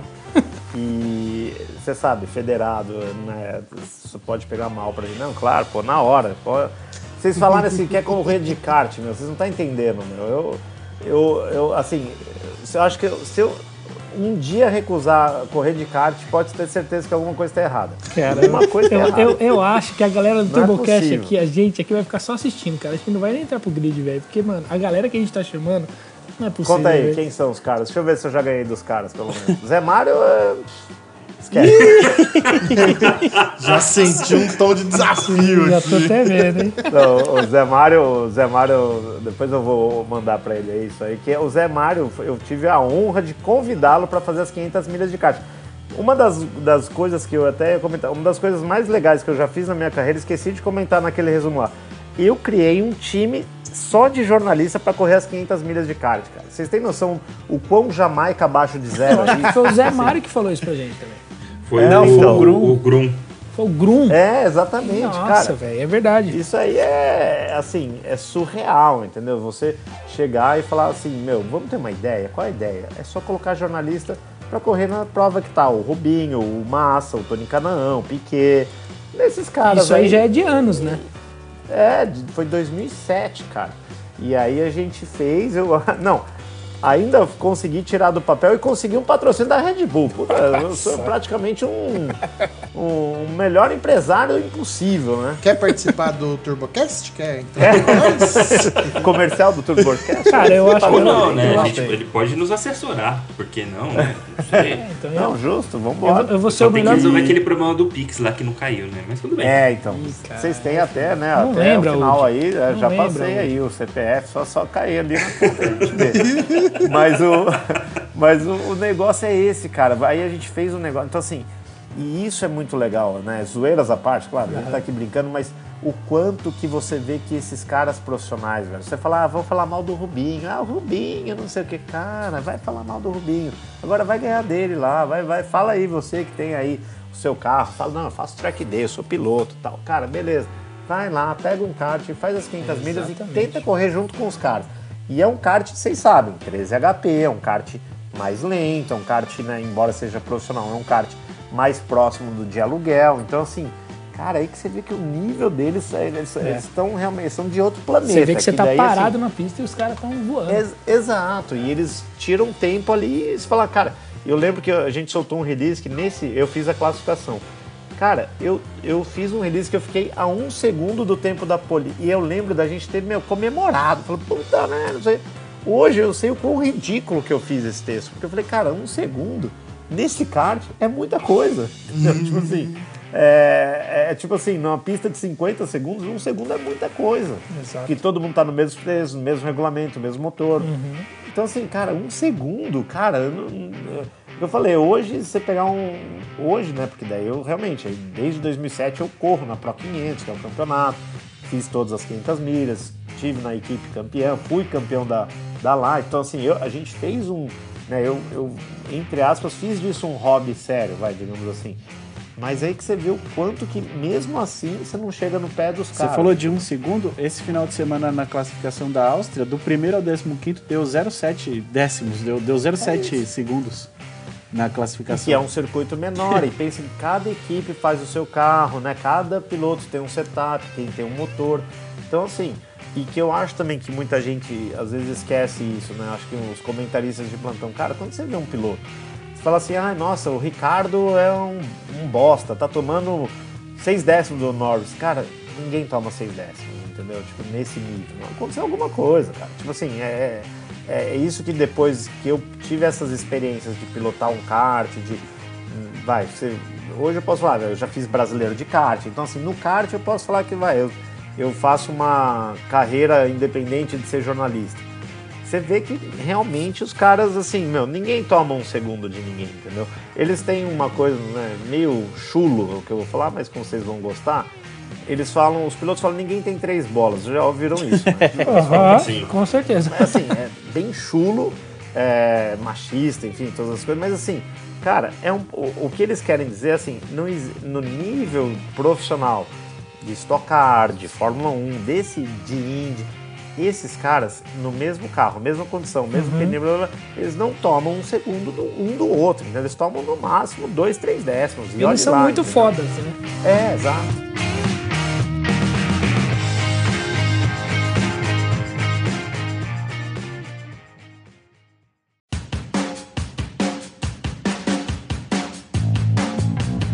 Cara, eu, eu fiquei imaginando a emoção, porque eu vou voltar lá no começo do, do, do podcast, onde ele tava falando da história dele, porque ele já tinha admiração pelos, pelos jornalistas Uhum.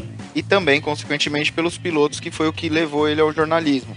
Eu fico imaginando, tipo, a sensação, igual ele falou, de chegar num lugar e, e dar de frente com, com uma pessoa que você admira, um profissional que você admira, e no futuro você dá de frente com o Hamilton e tem a oportunidade de entrevistar várias pessoas legais. É, é- você tem uma explosão de, de, de, de, de- Como eu posso dizer?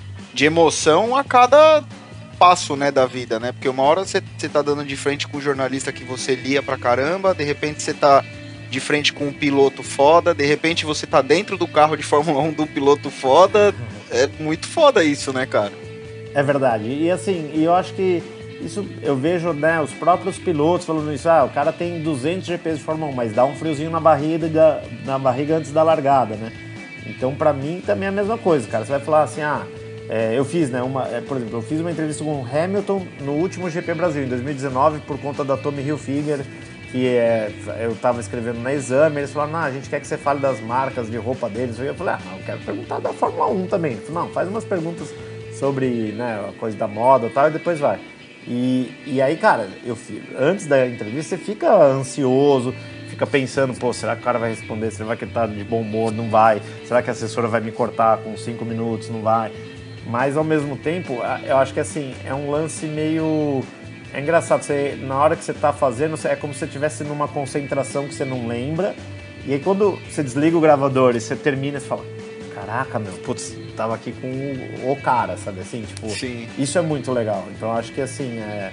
E, é, e é gratificante mesmo, porque é, é um sonho sendo realizado, mas não é que você fala, beleza, então eu fiz um GP e já realizei o meu sonho. Não, é- parece que você sempre quer melhorar, quer fazer mais, quer fazer as coisas bacanas e, óbvio, né? Você quer. Tem o desafio. Eu, esse ano, comecei, no ano passado, em plena pandemia, a gente ia estrear em março um programa na televisão. Eu nunca tinha feito um programa ao vivo de TV e aí começamos a fazer. Então, assim, é é isso, né? Vai, vai tendo, criando esses desafios. Então, isso é, é muito legal mesmo. Você acaba sentindo uma emoção pela primeira vez a cada, a cada entrevista, a cada coisa que você vai fazer, você tem essa. Você acaba sentindo essa mesma emoção, essa mesma euforia, né? E ao mesmo tempo você tem que controlar tudo como um jornalista, um entrevistador, ou seja lá. O que, o que seja, você. Você conseguir ter o tesão pelo que você faz a cada vez que você tá fazendo aquilo é, é bom demais, né, velho? Não, e, e vocês não sabem o que eu tenho que me controlar, pra vocês verem que eu já fiz aqui. de falar muito, de não interromper o entrevistado, cara, porque às vezes ele tá falando um negócio muito legal e você corta um- a linha de raciocínio e ele não volta naquele assunto, entendeu? Isso é uma arte também. Não, e, e- man- é exatamente isso, né? Manter a, vamos dizer assim, o padrão, o padrão do bom profissional, né? De também segurar um pouco a emoção, né? É difícil, cara. É difícil para quem trabalha com, sei lá, quem sempre sonhou em trabalhar com música, em ser músico, e aí conhece um grande ídolo, é uma coisa muito louca para quem desenha. A mesma coisa, você passou É. por isso no jornalismo e no automobilismo. É, eu consegui passar por isso também. É, mas tive meus momentos de botar um óculos escuro e chorar no canto. Porque não tem como, né? Sim. É, tem, por exemplo, a- a- tem uma foto sua com a alemã ali no Ibirapuera, né? Aham. Ah, na hora que eu assinei o checklist e abria o caminhão pra desembarcar o carro, mano, não tem como. É demais, Não né? tem e- como, e, não tem e como. vem a memória, né, da- de Vem, todas as não- coisas não daquele como. carro que ele representa. A primeira E- vez que eu, que, eu, que eu pisei num. Ah, vou, vou falar, vai. eu lembro da primeira vez que eu entrei em Interlagos muito bem. É, Meu pai sempre viajou muito a trabalho e tal, e minha mãe era a pessoa que assistia todas as corridas de Fórmula 1 comigo desde pequeno. É, E aí, no começo de 2018, eu perdi ela. A gente perdeu, né? E no final do ano, eu- eu- no meio do ano, na verdade, né, eu fui contratado para fazer o primeiro festival da Fórmula 1 de rua, que foi no Rio de Janeiro em Porto, em Porto Alegre. Cara, e a primeira foi no Rio de Janeiro, que era a cidade natal dela, né? Quando a gente deu partida no Williams, assim, semana inteira trabalhando, falando com o Felipe Massa, e de boa, tamo ali trabalhando. Quando a gente deu partida no Williams e ele entrou ali na, na, no aterro ali na praia de Botafogo, saiu na rua e o Felipe deu o pé, ah, não, não tem, não tem como segurar. É, é muita emoção. Não tem como. É, mas assim, eu fui profissional até ali. Depois eu botei óculos escuros, fui no cantinho, tal, não sei o quê, tomei uma água, volta, tipo, não pode deixar transparecer, né? É, Sim. que nem. É, é ah, ah, você foi, fez um show e aí tinha tal artista e tal. Como é que é? Normal, vida que segue, mas você não tira uma foto. Não, não posso tirar foto. Eu tenho que guardar aquele momento na minha cabeça. É, que eu acho que isso é o que diferencia, inclusive, o, o- Lógico, eu sou muito Caxias também, acho que não precisava ter sido tanto na minha vida.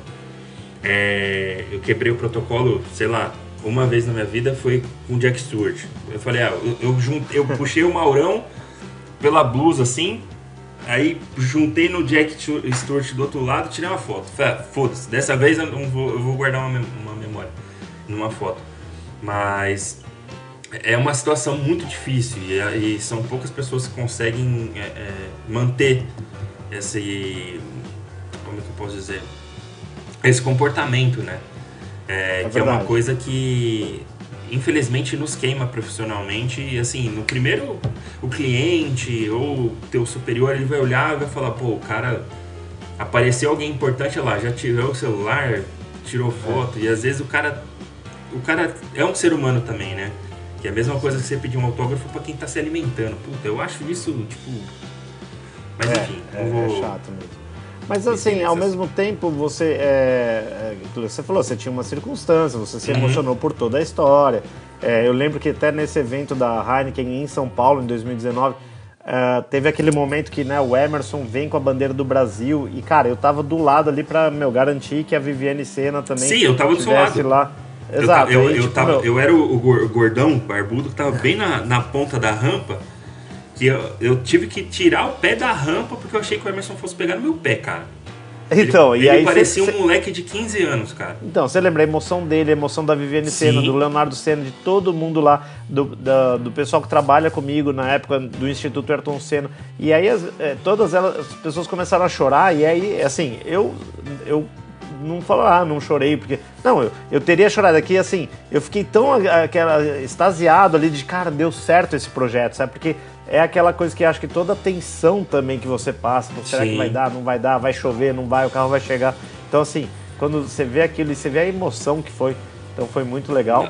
E, e uma coisa legal do Jack Stewart sobre entrevistas, eu fiz, né, na- até pela Heineken mesmo, uma entrevista com ele, e eu fiz o papel chato de ter que perguntar pra ele sobre aquela entrevista que ele fez com o Senna, que o Senna dá uma resposta bem atravessada para ele, porque ele questiona os métodos do Senna e ele fala: ah, acho estranho você falar isso, Jack Stewart. If Você é you um no longer go for a gap, Exatamente. Exatamente. É, é uma das melhores respostas do Senna. E ele falou: Ah, puxa, é sempre. Bom, já que você trouxe esse tema, foi exatamente o que eu. Todo mundo tava lá com medo de perguntar isso pro Senna e eu falei: ah, quero saber, eu vou ter a coragem de perguntar. E, e essa é uma das entrevistas muito legais, que aliás também é uma dica para quem quer conhecer meu trabalho também. Tá lá no Senna TV, todos os. é, o canal oficial do Ayrton Senna no YouTube, né? Então eu apresento uma boa parte dos vídeos. E tem essa entrevista com o Jack Stewart aí que ele fala do Senna que é bem legal. O, o- ah, eu queria, eu queria até ter, sei lá, se houver alguma situação no mundo que dê, é, é, fazer parte desses momentos, sabe? É, por exemplo, o, Senna mostrando o dedo meio pro Nick Lauda. Eu queria, sabe? E aí, depois de um tempo, o Senna vai tirar satisfação com o Nick Lauda e o Nick Lauda mostra o dedo meio pra ele. É, eu queria pa- participar de uns momentos assim, principalmente essa, é, vamos lá, hoje em dia é diferente, né? Mas antigamente os caras é, acendiam um cigarro, fumavam um cigarro antes de entrar no carro de Sim. Fórmula 1 e tal. Eu queria fazer parte de uns negócios assim, ver o- os caras, os pilotos eram mais presentes, né? tem no YouTube. Ia pra garagem. Não, ver de perto é diferente, cara. Mas eu vou te falar uma coisa que eu já pensei muito de cara, já tive altos papos, assim, na época pré-pandemia, né? Você tava lá, Uhum. tipo, duas da manhã, conversando com os caras, em bar. Uns amigos meus que cobriram Fórmula 1 nos anos 80, e isso eu, eu ouvi até, foi muito legal isso, assim, o Reginaldo Leme me falou isso. Falou, Rodrigo, você não sabe quantas vezes eu já pensei como teria sido legal você ter coberto a época da Fórmula 1, do Piquet, do Senna, que é uma coisa que você, né, super aficionado e sabe tudo daquela época. Pô, seria legal ter você lá naquela época. Pô, fiquei super feliz quando eu vi isso, né? Eu imagino. E aí naquele dia eu falei, mas Reginaldo, mas pensa por outro lado. Será que se eu fosse um jornalista daquela época, cara, pensa que eu tenho a memória da Fórmula 1 do ano, da época áurea do Brasil na Fórmula 1, dos- das conquistas do Piquet, do Senna, as conquistas do Emerson na Indy. Muita gente esquece Sim. isso, mas o, o Emerson ganhava tudo na Indy quando eu Uhum. era moleque e tal. Então, cara, de repente, talvez foi foi essa época que me fez me encantar pro, pra vida que eu tenho hoje, entendeu? Então não sei se às vezes ter sido um profissional naquela época se, se seria a mesma experiência. Não sei se deu pra entender assim do tipo, talvez essa parte de, de infância e adolescência de admirar, mesmo que de longe essa Fórmula 1, acho que assim, é difícil você falar o que, que é melhor, não sei. Eu, eu tive, vai, eu era torcedor nessa época, que é muito gostoso. Hoje eu vou pro autódromo, por mais que eu torça, tem os pilotos do- brasileiros, tem os clientes da minha agência, ou às vezes estou vendo uma corrida, eu torço pro Verstappen, tem hora que eu torço pro Hamilton, tem hora, hora que eu torço pro Gasly, pro Pérez, sei lá. Mas não é o torcedor como eu fui do Senna, como eu fui do Piquet, Ah, é do próprio. Emerson. É, É, é diferente. que nem quando você trabalha com um show ou quando você é um, é um- um chefe de cozinha. Aquilo, de- a- aquilo passa a ser seu trabalho, né? Então, ah, Hudson, você não gosta de, de ir em show? De, não, não gosto, porque é meu, óbvio, um ou outro, beleza, mas eu não tenho a mesma sensação de que eu tinha quando eu era adolescente. Né? Assim Exatamente. como, ah, o cara é um chefe de cozinha. Você vai falar, oh, mano, o que, que você vai cozinhar pra gente hoje? Não, é. Não, não rola. Mas o que eu quis dizer é que eu não. Eu não troco a época que eu vivi por nada, mas eu gostaria de ter a oportunidade de passar uns 10 minutos ali. Só pra ver Ah, co- como era, Seria sabe? bom. Máquina do tempo, é só entrar Tá no. fácil. É, então, só precisa alguém inventar isso daí. Não tem startup, o pessoal aí não tá ouvindo, não consegue. O, a gente tá falando da, das- da parte bonita, da parte boa e tal, mas você mesmo mencionou no começo da carreira dos, dos hotéis bem longe do, do circuito, passagem econômica. Conta uns perrengues aí pra gente. ah, ah, cara, tem muito perrengue. Tem uma vez que a gente foi num. num isso foi engraçado. Tava eu, Cássio Cortes e Thiago Mendonça. Ó, dois convidados pra vocês passarem depois aí também. Opa! Olha eu mandando mensagem no seu E- WhatsApp pedindo contato. É, e, e, cair no Pix, cara, eu já te falei. é, mas dependendo do Pix, tá fácil. É, Dependendo, dependendo. Aí a gente, aí eu convenci esses caras a ir pro GP de Mônaco. Só que aí pensa, eu fui aquele cara bacana que fala, sabe que a piscina tá fria e gelada? Fala, vem, vem, tá legal. Entendeu? É. eu tinha credencial de Fórmula 1, não sei o que, minha agência, e eles não tinham. Mas beleza, o Cássio na época trabalhava na Red Bull. Agora vocês entenderam como que eu consegui aquele patrocínio lá pra cima. tudo, tudo esquematizado. Olha, não Aí, era- eu- na época não tinha Pix, mas já entendi. Já, já teve as transferências, exatamente. Aí eu falei, cara, a gente fica num hotel, cara, eu lembro o valor, 33 euros na época e o euro tava 3 reais. Ou seja, por 99 reais a gente cobriu o GP de Mônaco por dia, cara. Então assim, era muito barato, entendeu? Só que tinha que ir de trem, porque a gente se hospedava em Nice, num Ibis em Nice, dividido em três, um Ibis em Nice. entendeu? Isso já é um perrengue por si só. Cara, pensa três caras dividindo um, um quarto de Ibis. É, meu, tipo, meu, surreal. Aí, beleza. Aí a gente chegou lá, trem e tal, não sei o que. A, a famosa, a- como vocês sabem, treino de Mônaco não existe na sexta-feira, né? É, é a Fórmula 1, então quinta-noite é balada, é balada mesmo, balada dentro da pista. Os caras faziam festa do VJ Malia lá naquele iate de, meu, não sei quantos mil pés. E a Red Bull tinha uma festa, meu, que é jornalista poderia entrar. Então ficamos lá, não sei o quê. Aí depois a gente falou, cara, vamos tentar entrar na festa do iate. pra festa boa, Malia. né? Pô, é óbvio que a gente não conseguiu, né? Aí depois, é- essa é uma outra história que eu depois conto na sequência. Não conseguimos entrar.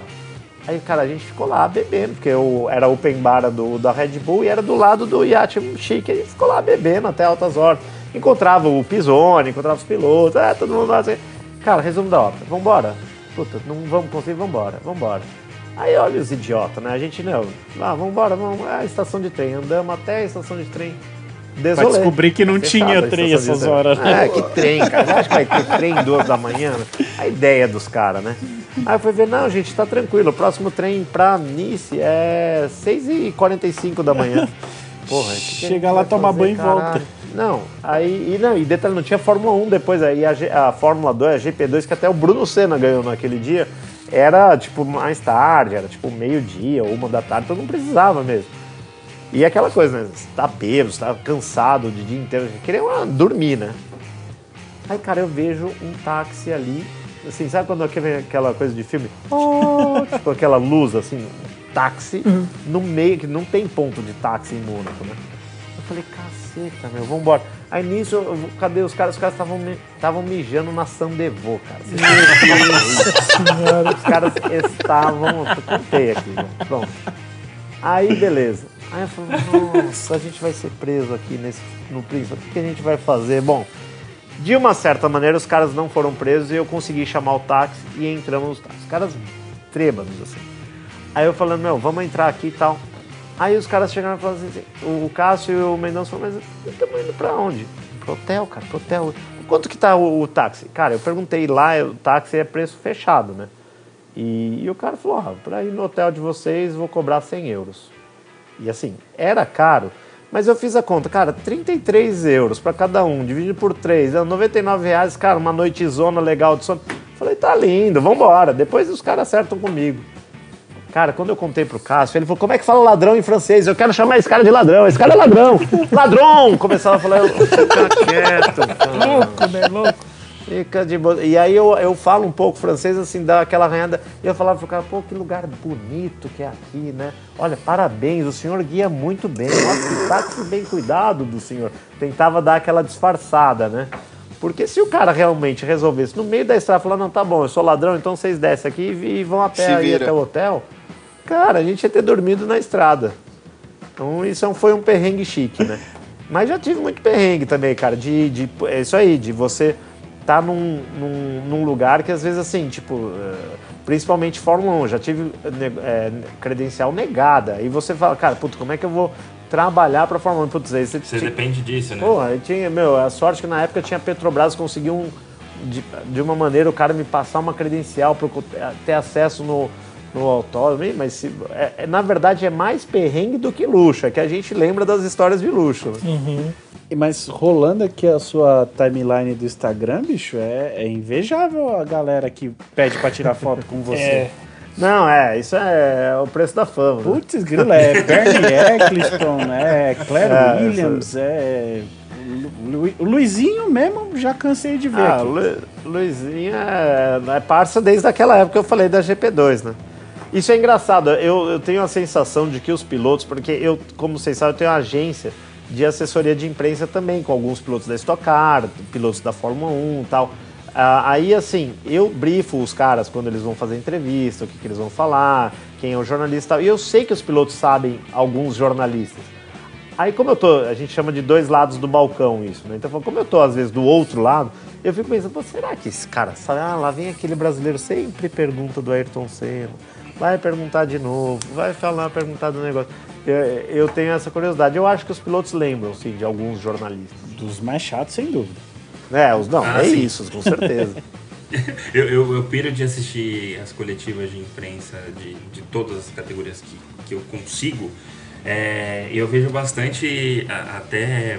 Ah, esse final de semana mesmo, o Verstappen sacaneando um, um jornalista.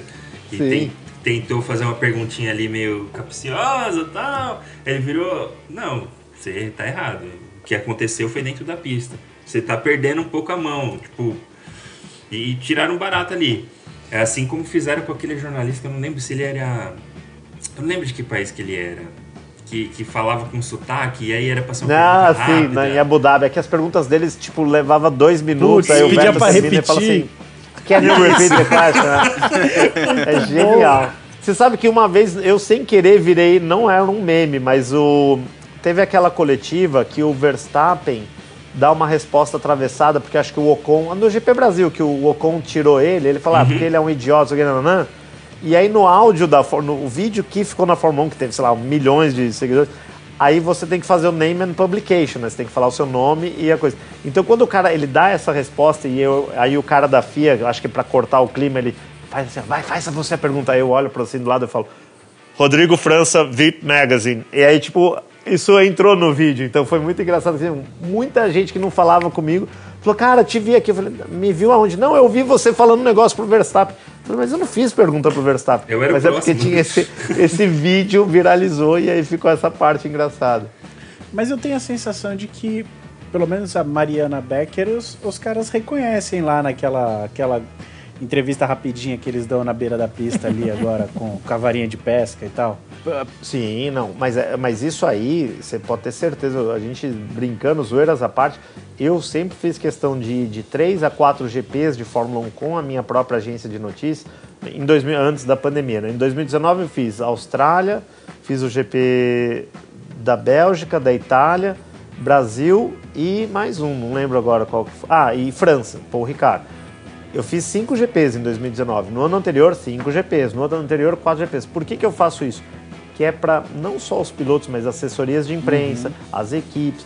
Pra Você- manter- É um esporte que é uma panelinha. Então, se você não, não realmente não entrar na dentro do esporte, aí você nunca mais é aceito, entendeu? Então, assim, a Mariana, ela é uma pessoa da Fórmula 1, ela é isso aí. Você fala, ah, é parça do Toto Wolff, não é que ela é parça, mas, meu, o Toto Wolff estiver andando no paddock, ela fala, meu, preciso falar com você, ele vai parar, porque ele vê a menina lá, a Mariana... Toda vez tá É, toda vez. E ela é E muitos anos, competentíssima, né? Ela é muito sim, boa, sim. né? Ela sabe fazer as perguntas. Então, e isso é muito legal do europeu. Ele te respeita muito. Se você, é, sabe, essa coisa da meritocracia na Fórmula 1 acaba que funciona.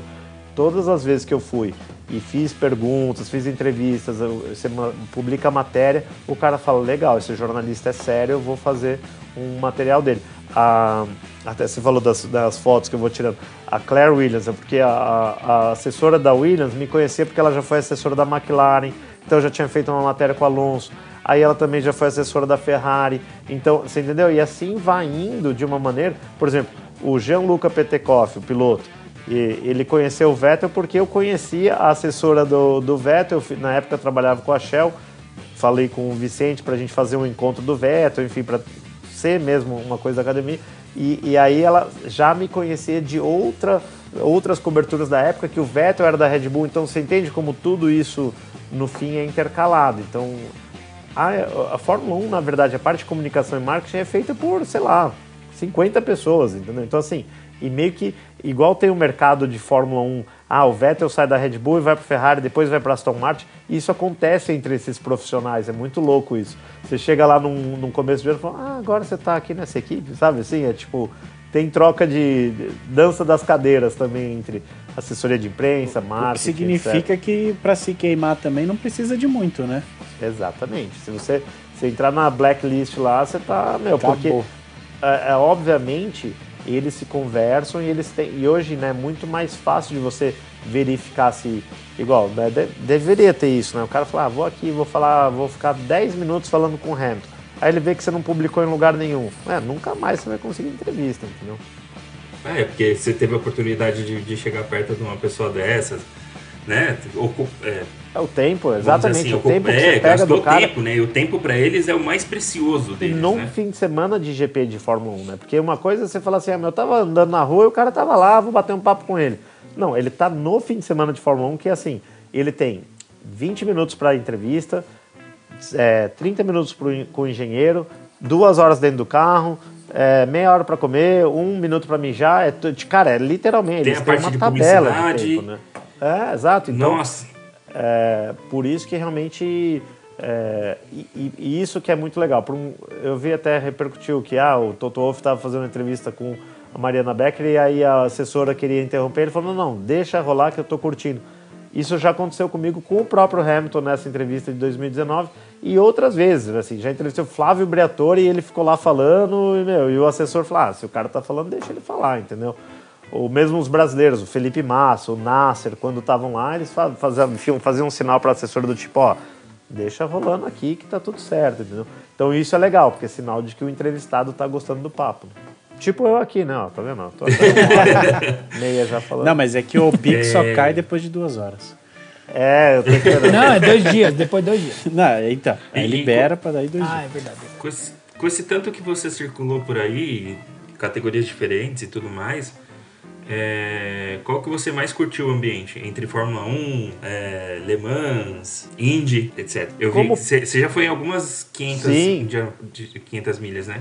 É, eu, eu completei a tríplice coroa como jornalista, né? Isso aí Da foi hora. muito legal Tem também. isso também? Porque, meu, é, isso é legal. Tem a, tem a tríplice coroa dos pilotos e a dos jornalistas. Rodrigo, né? você você tem noção disso tudo que você. Às vezes você vai deitar assim, você tem noção do que você é pro automobilismo, velho? Cara, eu, sendo bem honesto, às vezes eu acho que eu sou um cara meio convencido, às vezes, porque eu fico contando Então essas tem noção, coisas, então tem entendeu? noção. A, a minha mulher, por exemplo, ela foi dormir agora me olhando do tipo, meu, como você se acha, assim, sabe? Tipo, agora. Porque ela foi, entendeu? Até tchau. Daniela, um beijo pra você aqui, ó. Você pessoalmente e aqui no. É, a mulher ciumenta, né? Já falou, ah, fala aí que você tem mulher. Não, brincadeira. ela é boazinha.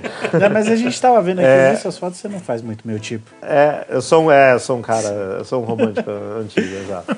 Mas assim, o negócio, cara, é, é- é muito louco mesmo que às vezes se você parar pra pensar, eu, eu fiz isso do, de 2019, por exemplo. Aí eu falei, cara, fiz cinco GPs de Fórmula 1, fui nas 500 milhas de Indianápolis, fiz a Fórmula E em eh, Nova York, nos Estados Unidos.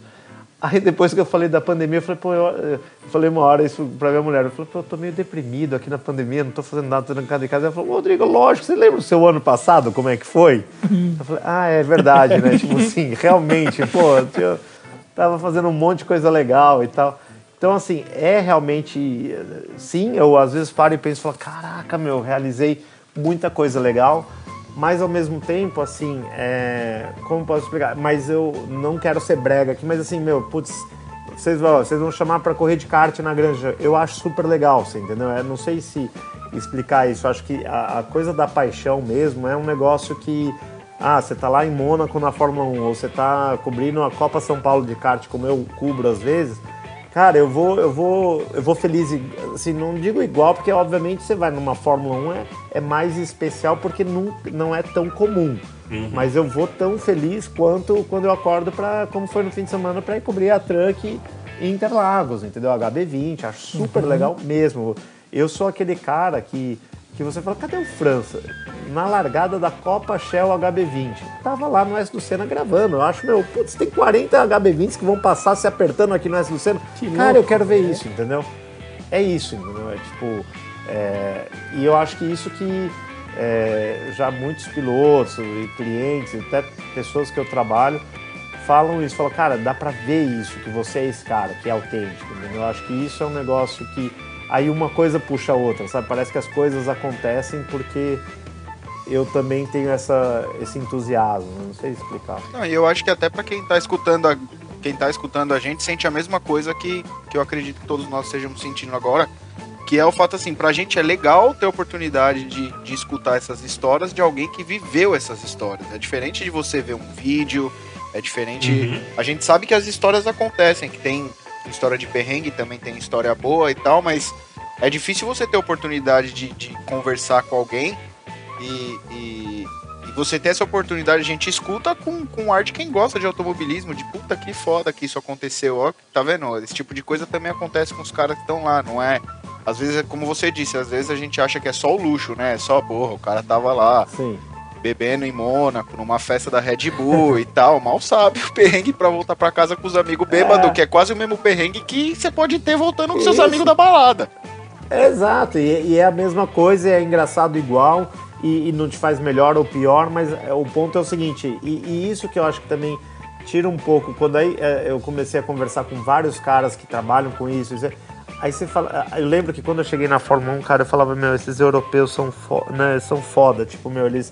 Eles, te olha, eles me olhavam torto, sabe assim? Tipo, tinha essa coisa.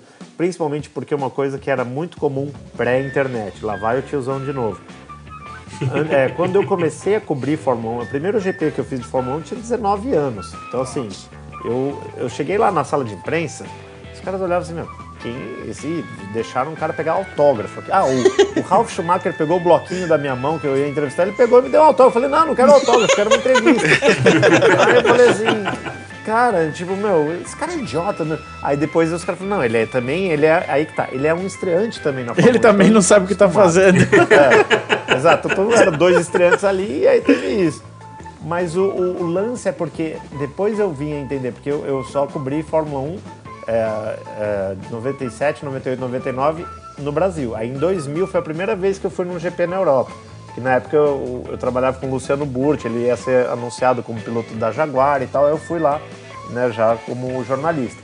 E aí quando eu entrei no, no autódromo de Monza também, cara, caraca, meu, eu tô em Monza, puta que eu pariu.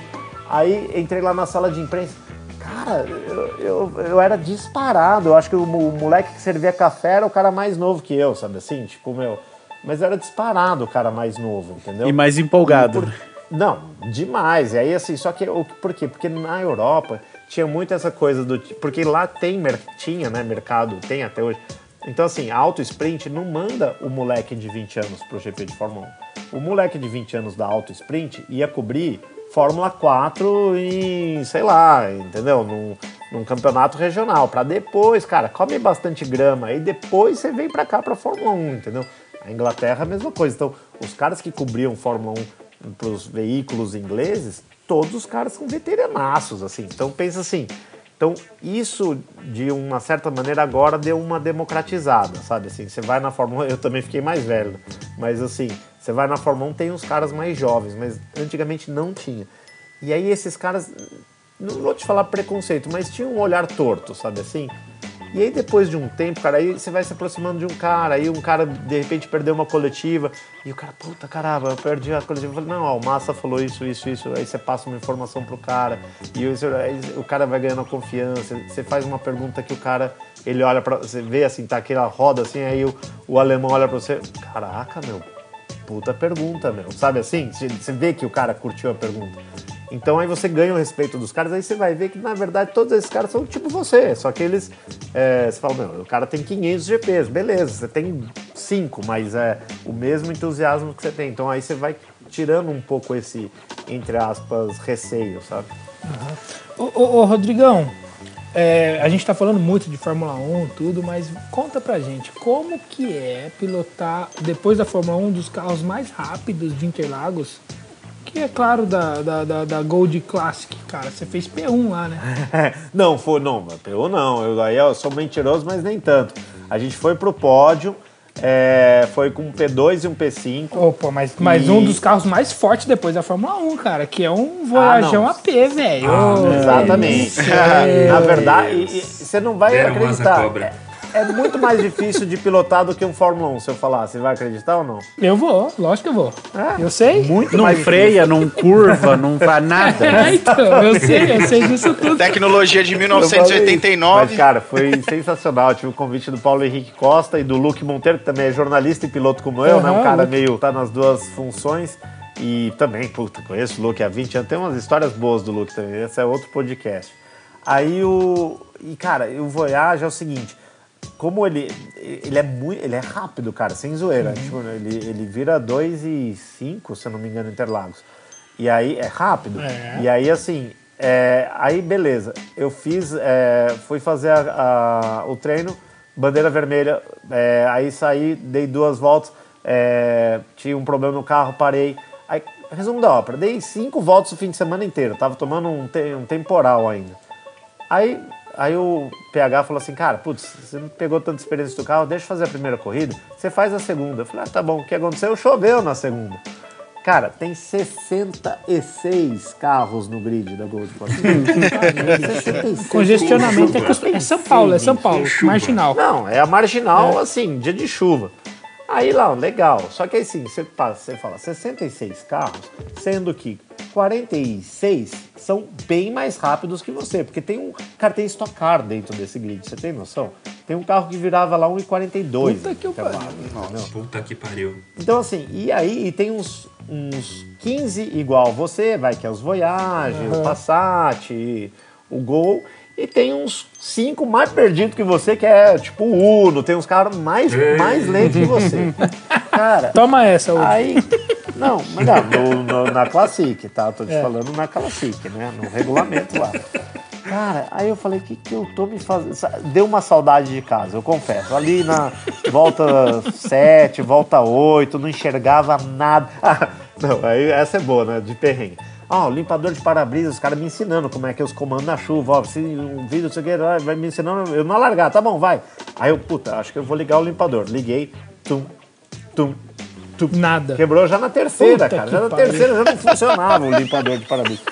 Aí o, o PH falou, não, mas fica tranquilo que eu passei um protetor aqui, negócio no vidro aqui, que, cara, é aqueles negócios que da água vai. Só que, por exemplo, quando você tá a 200 por hora, a água escorre. É, mas, ah, na curva. 100 por hora, É. na chuva, na curva e com um monte de carro na frente, cara... E, e aí, e aí pensa, 66 carros. O mais novo tem 30 anos de idade. Então você imagina o óleo no S do Senna, na descida do lago, como é que não tava, cara? Nossa, mas assim, aí eu fiz correndo de sobrevivência, então eu cheguei em, foi o, o- acho que eu cheguei em 29 lugar, eu nunca comemorei tanto um 29 lugar, porque daí deu o pódio pra gente na categoria, mas eu vou falar, meu, Classic é realmente old school, assim, na, na veia, assim, meu, muito, muito legal. Que louco. E, e barato, hein? É, aí sim a gente tá falando de um automobilismo barato, meu. Quem um dia sonha em fazer uma competição profissional, cara, a Classic é disparado o lugar mais fácil. de Mas ali o, o piloto mais dócil espuma pela boca, né? Ah, não, isso é certeza, né? Espuma não, pela teve boca. isso também. Eu falei, eu falei pro PH, falei, cara, como é que é a Classic? Não, é tranquilo, França, tranquilo. Você vai lá, os caras, cada um é, cu- cuida da sua categoria, não sei o quê, tem pódio pra todo mundo, meu. Eu, aí, na minha cabeça, eu juro pra vocês, eu, na minha humilde ingenuidade, falei, ah, acho que é tipo uma regularidade, todo mundo, vai, sabe, tipo, Aham. vai querer fazer a sua volta ali, né? Beleza, larguei com essa cabeça, né? O quê? Essa do Senna, cara, eu, eu falei, caralho, esses. Parecia assim, gente, ó, quem chegar em primeiro ganha um milhão de reais, valendo. Era É, isso. 66 entram, um Tá sai. maluco. É, parecia derby de demolição, cara. Eu falei, puta que o pariu, cara. E aí, mas assim, ah, daí, né, e aí, óbvio, aí eu tomei uma volta, né? Quando eu tomei uma volta, eu tinha acabado de tomar uma volta, o filho da mãe me, me atola, dois atolam na descida do lago. O que aconteceu? Safety car. Aí você pensa, safety car, eu acabei de tomar uma volta, então eu era o terceiro carro para relargar, meu amigo. Nossa. Tinham 60 carros atrás de mim. que pariu. E eu com, isso aí, eu com o 55 carro mais rápido do grid, ou seja, vai, todo mundo ia me jantar ali, né? Eu falei, cara, o que, que eu faço? Mas, cara, me virei. Aí os anos de experiência das 500 milhas de kart, por incrível que pareça, me ajudaram. Que eu falei, cara, eu falei, vou, vou, vou fazer o meu traçado. E é isso, incrivelmente, os caras conseguiam. Na, e na chuva, né, tem uma opção de, de, né, o cara você vem mais aberto, vem mais. Então os caras conseguiam passar sem me, me atropelar e nem me tirar Não da precisa corrida. ficar no trilho, né? Já tá lascado É, mesmo. exato. Então, eu falei, cara, eu vou fazer o meu traçado. Se o cara de trás se vira. E realmente, Você já viu no kart indoor? Você vai passar aquele cara que nunca andou de kart, aí tipo assim, É uma bosta, se ele fica né, zigue-zagueando, é 20 vezes pior. Se É, ele tentar fazer a curva, bosta. cara, faz a sua curva, eu tô mais rápido, eu vou passar Porque você. ele fica olhando pra trás, ele fica preocupado com quem tá atrás. 20 né? vezes pior. Ah, merda. Ah. E eu queria, só viajando aqui, que eu vi que tem um outro rapaz que tirou uma foto com você aqui, um alemão, Michael Schumacher. Sim. Ele- Ele realmente foi visto na feirinha do Imbu ou ele tá hospitalizado? O que, que- que se sabe Ele tá desse dando um cara? rolê aí fora Cara, ou ele tá paradinho? Esse, Ferido. eu vou falar pra vocês que se eh, realmente soubesse, eu estaria hoje milionário, porque realmente essa é a matéria que ninguém fez, né? Isso é impressionante. E digo até mais, vou ser até uma, uma opinião um pouco fora da curva. Eu acho que isso mostra até um amadurecimento da imprensa, vocês querem saber, porque eu acho que realmente houve um pedido de respeito pela privacidade da família, né? E incrivelmente é- ele tem sido mantido, porque claro que né, teve tentativas de tabloides, essas coisas de tentarem né, saber o que estava acontecendo, mas realmente eh, as pessoas do meio realmente preservaram. E assim, aí é uma opinião, não é nenhuma questão de, de né, tenho informação, não tenho. Se eu tivesse, eu realmente teria já escrito essa matéria. É, eu acho que realmente não deve ser um cenário muito legal, porque né, senão a família não estaria tão preocupada em preservar a imagem, né, o que é uma pena, né? O, o Schumacher, de uma certa maneira, a gente não tem mais a imagem dele atual e ao mesmo tempo não foi como a coisa do Senna, né? Que teve uma tragédia, mas ao mesmo tempo você teve aquele impacto, teve aquela coisa. Eu acho que eu, no caso do Schumacher é o pior dos cenários, né? Ele, eu- é, ele não pode, eu acho que é um cara que jamais tem que ser esquecido por tudo que ele fez, mas ao mesmo tempo é aquela coisa, ele tá lutando pela vida, então a gente não sabe em que condição que ele tá. Tomara que realmente ele consiga sair dessa. Ficou meio que Fica uma história situação no pause, estranha, né? Você não, Não sabe se um- você um- fica triste, se tá beleza. É esquisito pra caramba. Não, é muito esquisito. E assim, você vê, da maneira como foi, né? Ah, eu lembro exa- exatamente essa foto que tem no Instagram, era do. Foi no GP da Bélgica, que ele completou 300 GPs. E aí o, a imprensa foi convidada para um, meu, celebrar lá com ele e tal, não sei o quê. E aí eu, né, obviamente, não perdi a chance de falar, cara, quer saber? É, Aí, de novo, que, é, é, acho que você, né, Rudy, falou ó, de quebrar o protocolo, de falar com o Jack Stewart eu não quebrei o protocolo porque a gente era convidado lá para estar lá junto com eles, mas não era o momento de fazer entrevista. Ele estava lá com a família dele, lá, não sei o quê. Eu falei, cara, quer saber? Eu acho que isso é muito legal também, tá? Quem, para vocês terem essa noção, que eu acho que assim, eu não sou famoso, longe disso, mas, mas sei lá, cinco, seis vezes na vida já aconteceu de eu estar em Interlagos, alguém falou, cara, cara, puta, você é o Rodrigo França lá do Senna TV, cara, eu sou mega fã do Ayrton Senna, cara, eu vejo todos os vídeos, meu, que trabalho incrível que você faz. Juro pra vocês, cara, eu acho super legal ouvir isso, entendeu? Porque é um negócio que você fala, caralho, meu, que legal, né? Aí, obviamente, o Schumacher não precisa disso, né? Achei eu que falei, ele tinha te falado isso. não, ele não tinha visto ainda. ainda. Aí eu falei isso, eu falei, cara, eu vou falar pro Schumacher que, porra, eu como um brasileiro, que sou fã do Senna, fã do Piquet e tal, né? E, e ele, né, eh, correu contra e venceu dois desses pilotos, e, tipo, na pista em algumas vezes. Falei, cara, eu vou falar isso pra ele. Eu, né, E na hora desse brinde aí que tem a foto, eu falei, cara, ó, parabéns pela sua carreira e eu tô falando isso como um, um moleque de 14, 15 anos que via você correndo contra o Senna, contra o Piquet, torcia contra no começo, mas que hoje sei o quanto que você é um cara espetacular e parabéns por tudo que você conquistou. E, cara, ele, assim, fez, ah, obrigado. Tipo assim, bilionésima vez que ele ouviu isso, mas eu acho que se é sincero, a pessoa percebe, entendeu? Tipo, ah, não estamos fazendo aqui pra bajular o cara, entendeu? E, um- ah, eu tenho uma história legal do Schumacher também. Quando eu, eu contei que eu era assessor do Burt em 2000, né? Em 2001, quem for mais fanático por Fórmula 1 vai lembrar que ele teve aquela pancada Feia em- pra caralho. no Spa-Francorchamps e quase morreu. Ficou e sem eu era correr assessor- umas duas corridas, não foi? isso, e eu era assessor de imprensa e eu tava lá na, na Bélgica. E não tinha nenhum familiar dele lá, não tinha pai, nem mãe, nem Puta ninguém. merda, cara. E aí eu e o Márcio Valente, que era o Fubá, né, o pessoal do automobilismo conhece, que é o assistente pessoal dele, eu era o assessor de imprensa, as duas únicas pessoas do staff dele que estavam lá na Bélgica. E cara, e eu, puta, e agora o que a gente vai fazer? Cara, eu sei, aí eu, Bernie Eccleston, outro da foto, arrumou um, um helicóptero pra gente, falou, olha, o, o, o, Berne, o Burt tá indo pro hospital de Liege, pega esse helicóptero aí, vocês vão lá e vê como é que ele tá, não sei o que, não, não. Chegamos lá, cara, aí detalhe, ah, é perrengue, vou lembrando, né? Perrengue chique, né? Perrengue na Bélgica, mas é chique. Helicóptero não tinha teto pra pousar, cara. Aí assim, sabe, a gente pousou numa rotatória na avenida do hospital. Agora, quem tem medo de voar, você imagina essa situação. Chovendo, Bélgica, meu, aquele, meu, que você não vê nada, sabe aquela coisa da Fórmula 1 mesmo ali? E, tipo, meu, a gente pousando na, no meio da rotatória ali, né? Tipo, ah, agora daqui vocês vão pro hospital a pé. Beleza. Chegamos lá, tal, eu, o Burt tava, meu, tava em coma induzido, porque ele ficou muito mal. E aí isso é o mundo da Fórmula 1, cara. Ninguém foi visitar o Burt.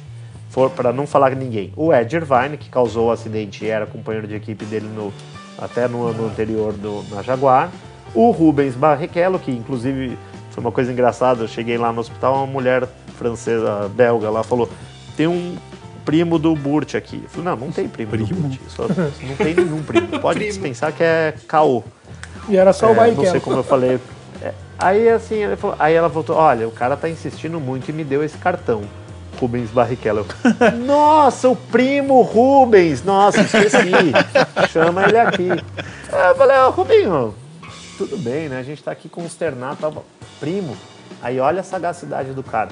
Ele falou, não, Rodrigo, tem alguns lugares da Europa, não sei como é que é aqui. Se ele precisar de transplante ou alguma coisa, não sei o que, não é, só, só familiar pode autorizar. Então eu já falei que eu sou primo, que daí os caras, qualquer coisa, eu tô aqui. Olha, Olha que Cara, louco, é velho. Olha só, hein? Caralho. muito louco. Olha que ser humano, E né, aí, velho? não, incrível. E aí, meu, ele ficou lá com a gente no hospital o tempo inteiro, não sei o quê. Então, e aí a única pessoa que ligou, porque a gente ficou com o celular do Burt. E aí eu atendi Michael Schumacher, cara. Aí o Schumacher ligou pro Burt pra perguntar como é que tava. Aí o Márcio Valente também falou com ele. E, e assim, mas, que eu te falando, não tinha câmera de TV, não tinha nada. Porque se vocês também vão lembrar, acho que umas quatro corridas anteriores, o Schumacher ele tinha tido aquele acidente que o Burt decolou no GP, que o, o Schumacher fica meio parado no grid e o Burt vai e enche a traseira e aí ele decola e o Burt ele, ele fala, cara, tá tudo bem com você, ele meio que se preocupou. Então o Schumacher ligou pro Burt, cara. Então eu achei que assim, e provavelmente assim, sabia que não ia falar com o Burt, mas ele quis assim, cara, ó, aqui é o Schumacher, estou à disposição, meu, que vocês precisarem, estamos aqui. Sabe aquela coisa, tipo, um amigo seu se acidenta e você liga pro pai ou para alguém, um irmão e fala, ô, velho, estou aqui aí, se for o caso? Muito Foi o que o louco. Schumacher né, fez. Aí nesse dia eu falei, puta, o Schumacher é um cara realmente diferente. Mas assim, é, de novo, é, não fez pra, ah, porque ele achava que era bom pro marketing. né? Realmente estava preocupado. Que da hora, não, não, mesmo, não né? esperava que fosse desse, desse jeito. Não, eu também me surpreendi. É uma coisa assim que. que é- e essas coisas, isso é legal, de, de- uma coisa que eu não imaginava quando eu fiz jornalismo. A parte de você ser assessor de imprensa, você tem essas histórias que você vive do outro lado. Né? Acho que na, num GP anterior na, na, na Espanha também é a mesma coisa. O Burt falou: ah, fica aqui com meu celular, não, não posso falar com ninguém que eu tô dando entrevista aqui pro L'Equipe, que é o, o principal jornal lá da França. E ele corria na Prost. Aí toca o telefone e eu falo, ah, não vou atender. Toca de novo, ah, não vou atender. Aí tocou de novo, puta que eu parei, o cara é desagradável, liguei. Alô, ah, o Burt não pode atender. Ah, tá, é, é, é, é que aqui é o Alan Prost, eu precisava falar com ele. Nossa Aí eu assim, é, tá, ne- acho que nesse caso... Eu vou parar a Aí eu, assim, entrevista é, e você vai falar com ele sim. Só um minutinho. Aí eu assim, aí o cara né, eu tentando achar um gancho ali no meio. Ô, ô, é, oi, oi, dá licença. E o Burt já me olhou, pensa que ele é o meu chefe, né? Aí você Eu- aí você tem que é. fazer igual o Piquet faz, só dar aquela entortadinha no nariz assim que ele já ia entender. É, assim. eu então, Prost aqui, tá chegando, né? Eu- aí eu falei, cara, é, mas não, peraí, fala que eu tô na entrevista. Então você não tá entendendo, é o Prost, eu falei assim. Aí o cara da, da, do, do equipe ouviu isso e ele achou espetacular, né? Ele inclusive pôs esse detalhe na matéria. Falou, pô, a maneira que o cara tá chegando, ele tá preocupado, o chefe de equipe tá querendo conhecer melhor o piloto. Então, assim, no fim, acabou que não atrapalhou o cara do equipe e, e o Prost conseguiu falar com, com o Burt, então eu já tive a chance de desligar na cara do Prost e não desliguei, tá vendo? Você deu, deu dois exemplos de, de pilotos aí que são super humanos e tal, gente boníssima.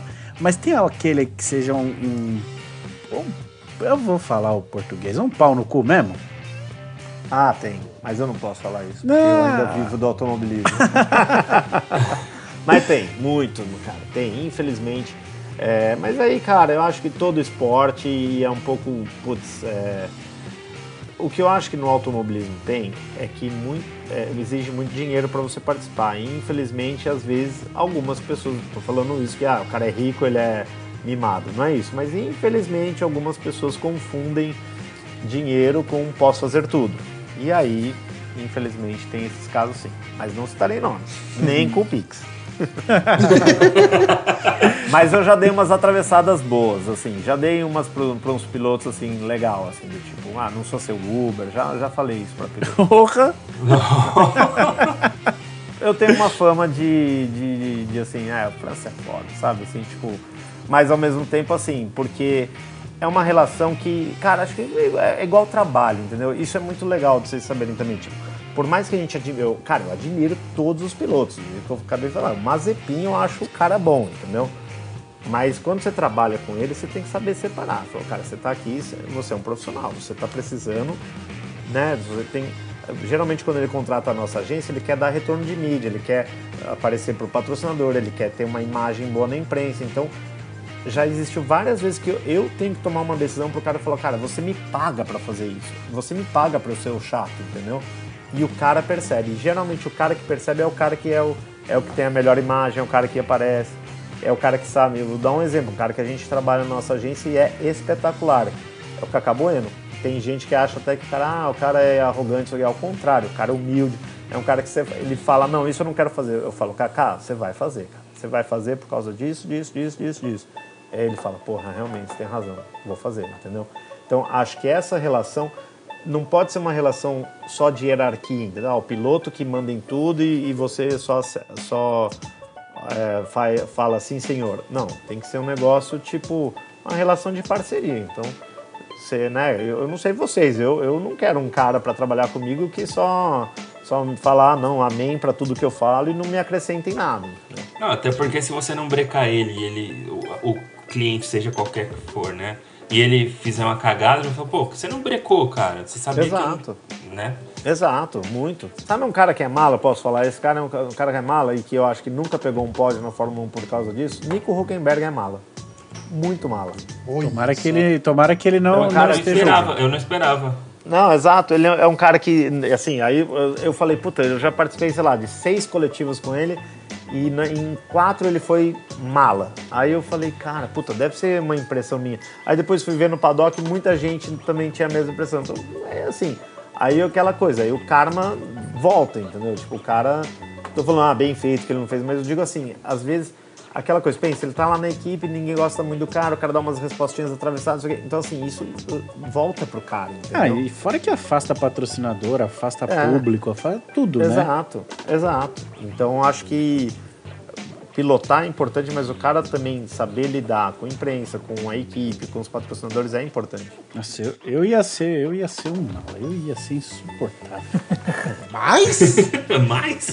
Só, então, Não, mas- eu ia ser Mas isso mais. é muito louco, porque tem uma. Mas eu acho, eu também dou um desconto para os pilotos que eu, eu também acho assim. Não existe piloto bom, muito bonzinho. Tem que ser o cara, ele realmente assim, o cara para ser num nível de Fórmula 1 campeão lá, o cara tem que ser não é egoísta, ele mas ele tem que, cara, ele tem que pensar nele, entendeu? Porque- olha só, vai sair um corte do TurboCast. Rodrigo França diz que piloto tem que ser cuzão. Eu falei, eu não tenho, não tem essa frase, hein? Não tem essa frase. Mas tem que ter um lado egoísta, sim. Isso realmente. Porque, é, ah, basta vocês verem lá na. Você vê aquela coisa do. Né, que todo mundo fala, mas aquela coisa de primeiro e segundo piloto. Pode ver, os caras que não aceitam ser segundo piloto. É Verstappen, o Hamilton, o Alonso. Onde esses caras estão, entendeu? Então, assim, o Senna. O Senna aceitou ser segundo piloto em algum momento na carreira? Não. Ele se impôs. É, o Piquet. O Piquet tava lá na Williams com o Mansell, todo mundo querendo que o Mansell fosse campeão. O que, que ele fez? Ele faz, fazia a sacanagem dele lá, que, quebrou a equipe e falou: Ó, agora eu tenho o meu time dentro da equipe e tenho o time do Mansell. Inclusive em 86 eles perderam o campeonato, mas é tipo assim: na cabeça do Piquet provavelmente foi assim, beleza, você, eu não ganhei, mas, Mas você também ganhou, não. É. Mas assim, é um pouco. é, porque é, no final do dia, é um esporte coletivo, todo mundo constrói o carro, tá, mas tá lá só, na pilotagem, na, a, a ponta é só o piloto. Então ele tem que tomar decisões pensando só no benefício ali, entendeu? Então acho que é, faz sentido isso. E o piloto e outro, e o piloto quer o melhor para ele sempre. Então o cara fala, pô, eu quero, eu quero ter o melhor engenheiro, eu quero ter o melhor assessor de imprensa, eu quero ter o melhor marketing, eu quero o melhor patrocinador. Então é- é- isso faz uma personalidade teoricamente difícil para um piloto, entendeu? Administrar. Então por isso que eu dou esse desconto, falar, é, porque o cara tá viciado nesse nível de competitividade. Então às vezes o cara não consegue desligar a chavinha no pessoal, entendeu? É, eu acho que o ideal é o cara que colocou o capacete, acabou o bom moço, né? É, exato. O cara que sabe separar é mundo espetacular, mas eu entendo que seja difícil. É, eu entendo que seja. é, é, assim, eu te dou um exemplo. Eu tô, às vezes, eu tenho amigos na Folha de São Paulo até hoje, que eu trabalhei lá tal. Eu tô andando, indo pro parque, pro Ibirapuera. Eu vejo que tem uma coisa errada ou aconteceu. Cara, eu ligo pro cara do jornal e falo, você não sabe, tá falando isso aqui, ó. Tá- eu- porque pra mim, eu, a cabeça de jornalista, eu, cara, isso aqui é notícia, entendeu? Meu? Acho que eles não viram isso aqui, entendeu? E, e várias vezes eu vejo, aí sai a matéria no jornal, mas é assim, é, é porque é o faro jornalístico, entendeu? Então é difícil de desligar. E às vezes eu acho que pro piloto é essa coisa da extrema competitividade, às vezes o cara não sabe desligar também. Ô França, é, o nosso público é mais acostumado assim com a galera que passa perrengue também com uns carros velhos, sabe? Sei. As laucinhas, as lasanhas. É, qual que é a tua história, cara? Qual que foi seu primeiro carro? Você curte? Tem alguma Nossa, coisa? É, porque os jornalistas de, de Fórmula 1 que passaram por aqui, um não tem nem carteira de habilitação, andam de outro não, né? tem é, carro. É o Grum, é o Grum. É, isso é, inaceitável, eu já falei pra ele. Não dá, não dá. É, então, cara, não, eu sou fanático por carro. Eu, putz, com 4 anos de idade, já tinha memória de encher o saco do meu pai pra, meu, colocar o carro na garagem lá em Pinda. Ele tinha um Fusquinha e eu, cara, achava que tava guiando pra caramba e ele, obviamente, controlando o pedal e eu só virava o volante e, na verdade, era só ir reto, né? E eu já me achava o piloto, né? Mas assim, e faço isso hoje com a minha filha, é engraçado. E, e aí, então, eu sempre gostei de carro, meu. é, meu primeiro carro. É, ah, não, tirei então. Aí tirei a carta de motorista em Pinda, com, na autoescola ainda era Fusca, cara. Eu, e eu pedia pra aula ser em Fusca, eu achava legal fazer aula no Fusca. E, e tirei a, a- e tirei a carta de motorista lá. E era bem difícil na minha época, não sei se ainda é hoje. Se você não passasse da prova da baliza, você nem fazia o teste de, de guiar, assim. Ah, eu acho que E deve eu tirei carta. É, eu tirei carta com, sei lá, no- é quase a data do meu aniversário. Era o tempo da burocracia de um mês que é, era para habilitação. Essa minha carta é um mês depois do meu aniversário. assim. eu estava bem fanático. E, e como era na- nas minhas férias, né? Porque é, eu- meu aniversário é 2 de fevereiro, ó, já anota aí para mais um Pix. É, e aí eu, eu tava de férias, então eu fiz todas as aulas obrigatórias. Eu, tipo, meu, eu fiz a prova, a prova teórica dia 3 de fevereiro, sei lá, não lembro. Tipo, dia comecinho de março eu já tava com a carta de motorista. E aí, só que assim, eu não. A minha família, não tô falando que eu sou pobre, mas família humilde, mas assim, de classe média. Eu não tive carro até o meu segundo ano de faculdade. Como eu comecei a trabalhar cedo no jornal, aí o meu pai falou assim: ah, beleza, eu tinha um. Olha só, eu tinha um gol 1.0, gol bolinha, primeiro gol bolinha. E, só que meu irmão morava em Piracicaba e eu, eu morava em São Paulo, né? Porque eu estava estudando na faculdade. Eu falei, mas como é que eu vou ter um carro com meu irmão que morava em Piracicaba? Então a gente ficava dois meses com o carro aqui em São Paulo e dois meses ele ficava. Nossa, cara. Então era uma vida meio Re- revisando o roubada total. Revezava o E carro. aquela coisa, quando eu já sabia que chegava a data do meu irmão, eu já nem abastecia o carro. Eu falava, pô, também agora ele vai tirar, né? Aquela coisa. Não, Eu lembro de voltar na USP, cara, na- tinha um posto na saída da USP e aí depois só ia ter posto bem mais pra frente. Cara, eu lembro de estar numa reserva e falar assim, cara, eu preciso abastecer o carro. E, cara, começa a catar moeda, cara, coloquei, juro pra vocês, R$1,85. Na época, e eu acho que na época dava uns 2 litros, sabia? Dava meio tanque na época. É, não, era, era barato. né? E, mas é o suficiente para chegar em casa, já fiz isso também. E aí o meu primeiro carro, aquele carro que eu comprei, que eu falei, cara, esse vai ser o meu carro, Palio 98 EX 1.0, mas com ar-condicionado. Vocês não têm noção o upgrade Olha aí, que era. olha aí, Isso olha era um achado. Aí, Udi, esse é dos seus, hein, Udi? Esse era um achado. E olha só, era um, eu nunca tinha feito isso. Era um- eu trabalhava na Folha e aí você e aí os- a Folha abria para leilão os carros da frota. E, e esse carro eles tinham comprado zero e era de um cara da sucursal de Ribeirão Preto. É engraçado como você lembra as coisas de carro. Então vocês verem que eu gosto de carro. Aí e, a, e o cara era ele era um diretor comercial, então era carro que eles falavam assim, é carro para chefia, olha isso, chefia, porque ele tinha ar condicionado, mas não tinha direção hidráulica, ou seja, o motorista se ferrava e o, o bam bam bam do executivo ia atrás de ar condicionado. E, e aí eu, eu lembro que eu tinha que dar um lance e o cara falou, ó, o, lance mínimo é 9.500. E eu falei, cara, não tenho 9.500, mas pô, vou dar um jeito de pegar esse carro. Aí eu falei, ah, vou dar 10 pau. É, não, falei, vou dar. Ele falou, cara, não, não, é, não dá. Não precisa dar 10, que o cara não vai chegar. Dá 9.955 reais que você. Porque é carta fechada lá, um leilão, um negocinho. E, meu, por, sei lá, 50 reais eu ganhei, ganhei o leilão, né? Com a maior oferta.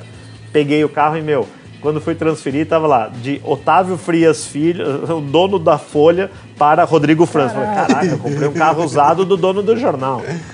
E fiquei com esse carro. E o meu primeiro carro zero foi um Peugeot 206 1.6, que era aquele que vinha da Argentina. Nossa, aquele carro era um Faz jus, faz jus ao nome, né? É, é, exatamente, França. Não, mas os, E- os 1.616 eram muito Eram legais, muito tive. bons, cara. Não é, falando, eu fiquei muito feliz. Cara, eu tenho um arrependimento de ter vendido todos os meus carros. Eu, por mim, teria ficado com todos eles.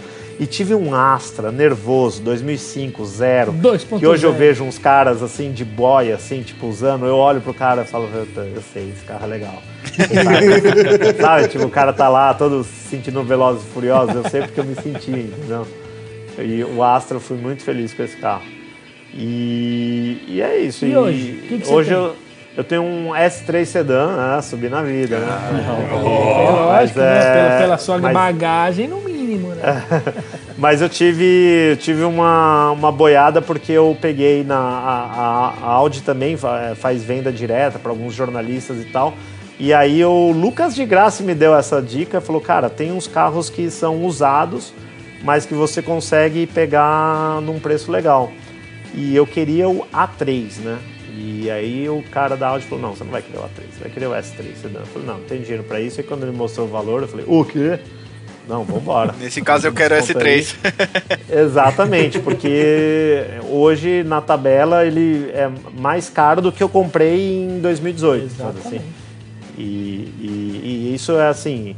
E é um carro que eu acho que eu vou ficar. Aí, então, esse carro eu não vou vender. Já, já, já recebi na- num autódromo negro falou, cara, esse Audi aí, pô, não sei o que, da onde eu falei, cara, não, não vou vender porque eu nunca mais vou conseguir comprar um, um carro com 300 cavalos, com, sabendo da história dele, é, usado, entendeu? Não, não vou comprar, não vou ficar com ele, já vou.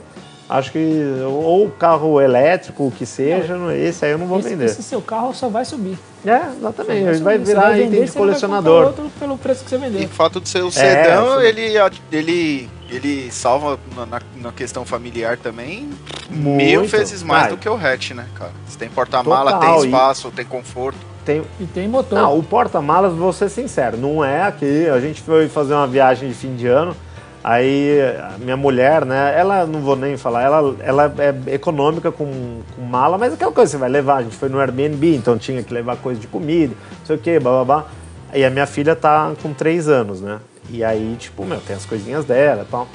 Cara, pra fechar um porta-mala foi assim, tipo, beleza, no, no limite. Mas o conforto pra para cadeirinha de criança. Eu mesmo um, um ou dois passageiros atrás é tranquilo. Cinco realmente aí, mas é raro, né? Um carro tirando o SUV, sei lá, cinco atrás também. É, não, vamos né? ser sinceros, que nenhum carro foi feito para cinco pessoas. Aquele Porque espaço ali no, no, no meio é, é invenção. Os elétricos, talvez, né? Que eles têm, né? Uma, Sim. uma- aí eles não têm tanto a coisa do câmbio e tal. Mas é isso, eu sou super.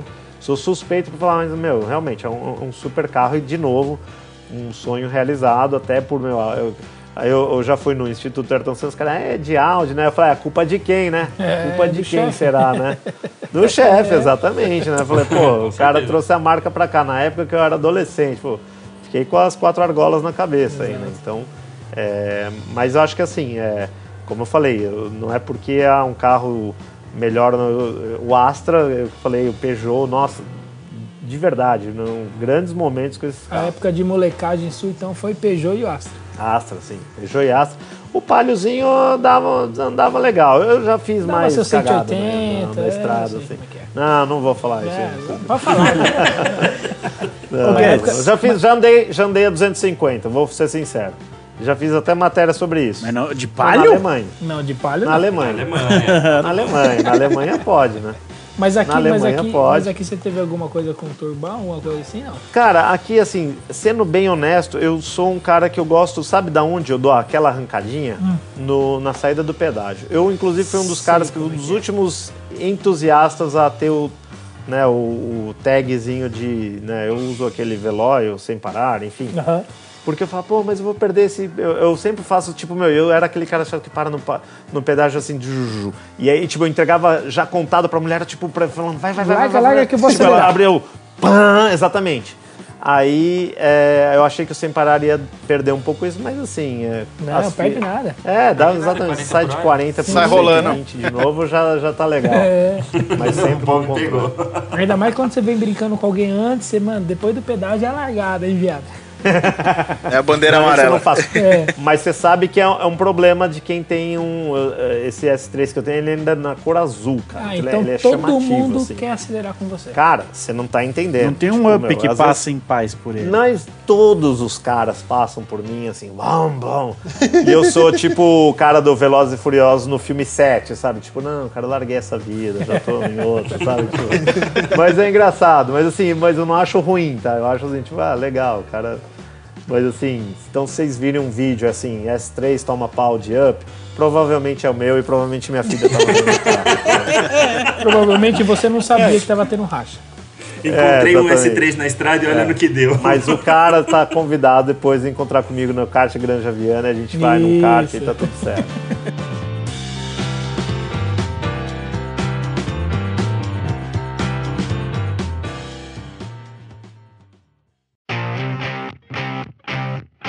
acho que agora cabe a minha clássica pergunta do TurboCast, pra mesmo. gente partir pro encerramento. Senhor Rodrigo França, dinheiro de Mega Sena, o que, que você compraria para compor a sua garagem? Só vale um. Só vale um. Só vale um, é. Faça uma escolha muito Você, boa. você viu? pode comprar o carro que você quiser, fazer o que você quiser de upgrade, a porra toda. Tá. Então eu vou falar Porsche Taycan. Eu acho que seria a minha opção.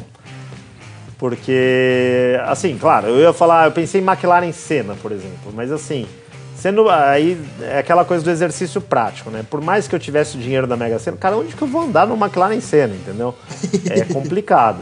Mas o, o Porsche Taycan e o Audi RS e-tron que eu testei agora também, que são esses novos esportivos elétricos, cara, puta, meu, cara, são espetaculares e, e é a tendência. Eu acho que tem a hora que você anda no carro e fala, cara, tô consumindo zero, não tô né, poluindo, tipo, meu, um negócio assim, surreal, eu acho que e, e é e chama atenção, sabe? É, são carros que, meu, o Porsche Taycan eu andei no Velocitar, inclusive. Andei num autódromo e, cara, meu, é um carro de corrida também. Mas, é, putz, não sei, McLaren Senna, ah, falei três carros, né? Tá bom, vai. Qual? Ganhei na Mega Sena, vai. Posso ter três carros. Você ficou no muro, hein? velho? 900, e, ó, 911 também ou não? Não, aí já, já é garagem. O problema é arrumar a vaga, não é? Eu já ganhei na Mega Sena, eu me mudo para um lugar que tem seis vagas e pronto. Ô, mas foi mais um de Porsche, hein? É, peguei três carros, aí a gente, a gente faz. não, eu- eu- então, assim, eu, ó, pegaria o McLaren Senna no meu nome, no nome da minha filha, o Porsche Taycan e no nome da minha mulher, o Audi RS. Sai bem, vai. Saiu bem, saiu bem, foi Ele me liso. perguntou qual, qual é o carro. Eu falei um. Vamos dar o crédito que foi a, a primeira pessoa a compor É. essa banca virtual que deu três voltas no Fórmula 1. Então, É verdade. Exatamente. tem um, Exatamente. Então, poxa, tem um, né? Então não É. podia deixar um pra cada volta. vamos passar um pano nessa aí e fingir que ninguém viu. Boa. Ô, França, antes de te liberar, é, também costume a gente pedir pra você indicar um convidado pra vir na sequência aí. Tá, então vou indicar dois. Cássio Cortes e Thiago Mendonça. Pronto. Aí já Boa. Você tá maluco. Acho que são É, dois durante bons a- nomes aí, com boas histórias. Vocês vão curtir também. Rodrigão, a gente vai partindo para o encerramento aqui, mas antes de finalizar, a gente vai deixar espaço aqui para você deixar suas redes sociais, seus contatos. Fique à vontade, o espaço é seu. Boa, galera, obrigado pelo convite mesmo, foi muito divertido, né? Eu falei pra vocês, não, tem uma hora só, já tô aqui há duas horas e pouco falando, mas é que é, vocês são, são bons na. Não, vocês são bons na, na arte de, de entrevistar também. E, e não, de verdade, fico muito feliz em dividir né, as histórias aí, com, que- porque eu sei que quem gosta de carro, gosta de automobilismo, gosta de ouvir também esses bastidores. É, estou lá no arroba RodrigoFrançaF1 no Instagram e no Twitter também. No Facebook acho que é barra Rodrigo França, são as páginas, as três verificadas. E todo domingo, 8 da noite, na TV Gazeta. E terça-feira, 18h30 na TV Prestigiem, passe para os amigos, au- aumenta o Ibope lá. E segue nas redes sociais, arroba Rodrigo França F1 e super obrigado. Isso aí. É isso aí, Show de mais uma vez, muitíssimo obrigado por participar aqui conosco, Rodrigo França. Muitíssimo obrigado aos meus companheiros de mesa, que hoje tá muito extenso para eu falar o nome de cada um, porque está finalmente a banca completa. Muitíssimo obrigado a você, ouvinte, que nos acompanhou até aqui. O TurboCast vai ficando por aqui e até a próxima semana. Valeu! Valeu, galera! Valeu! Valeu. Valeu!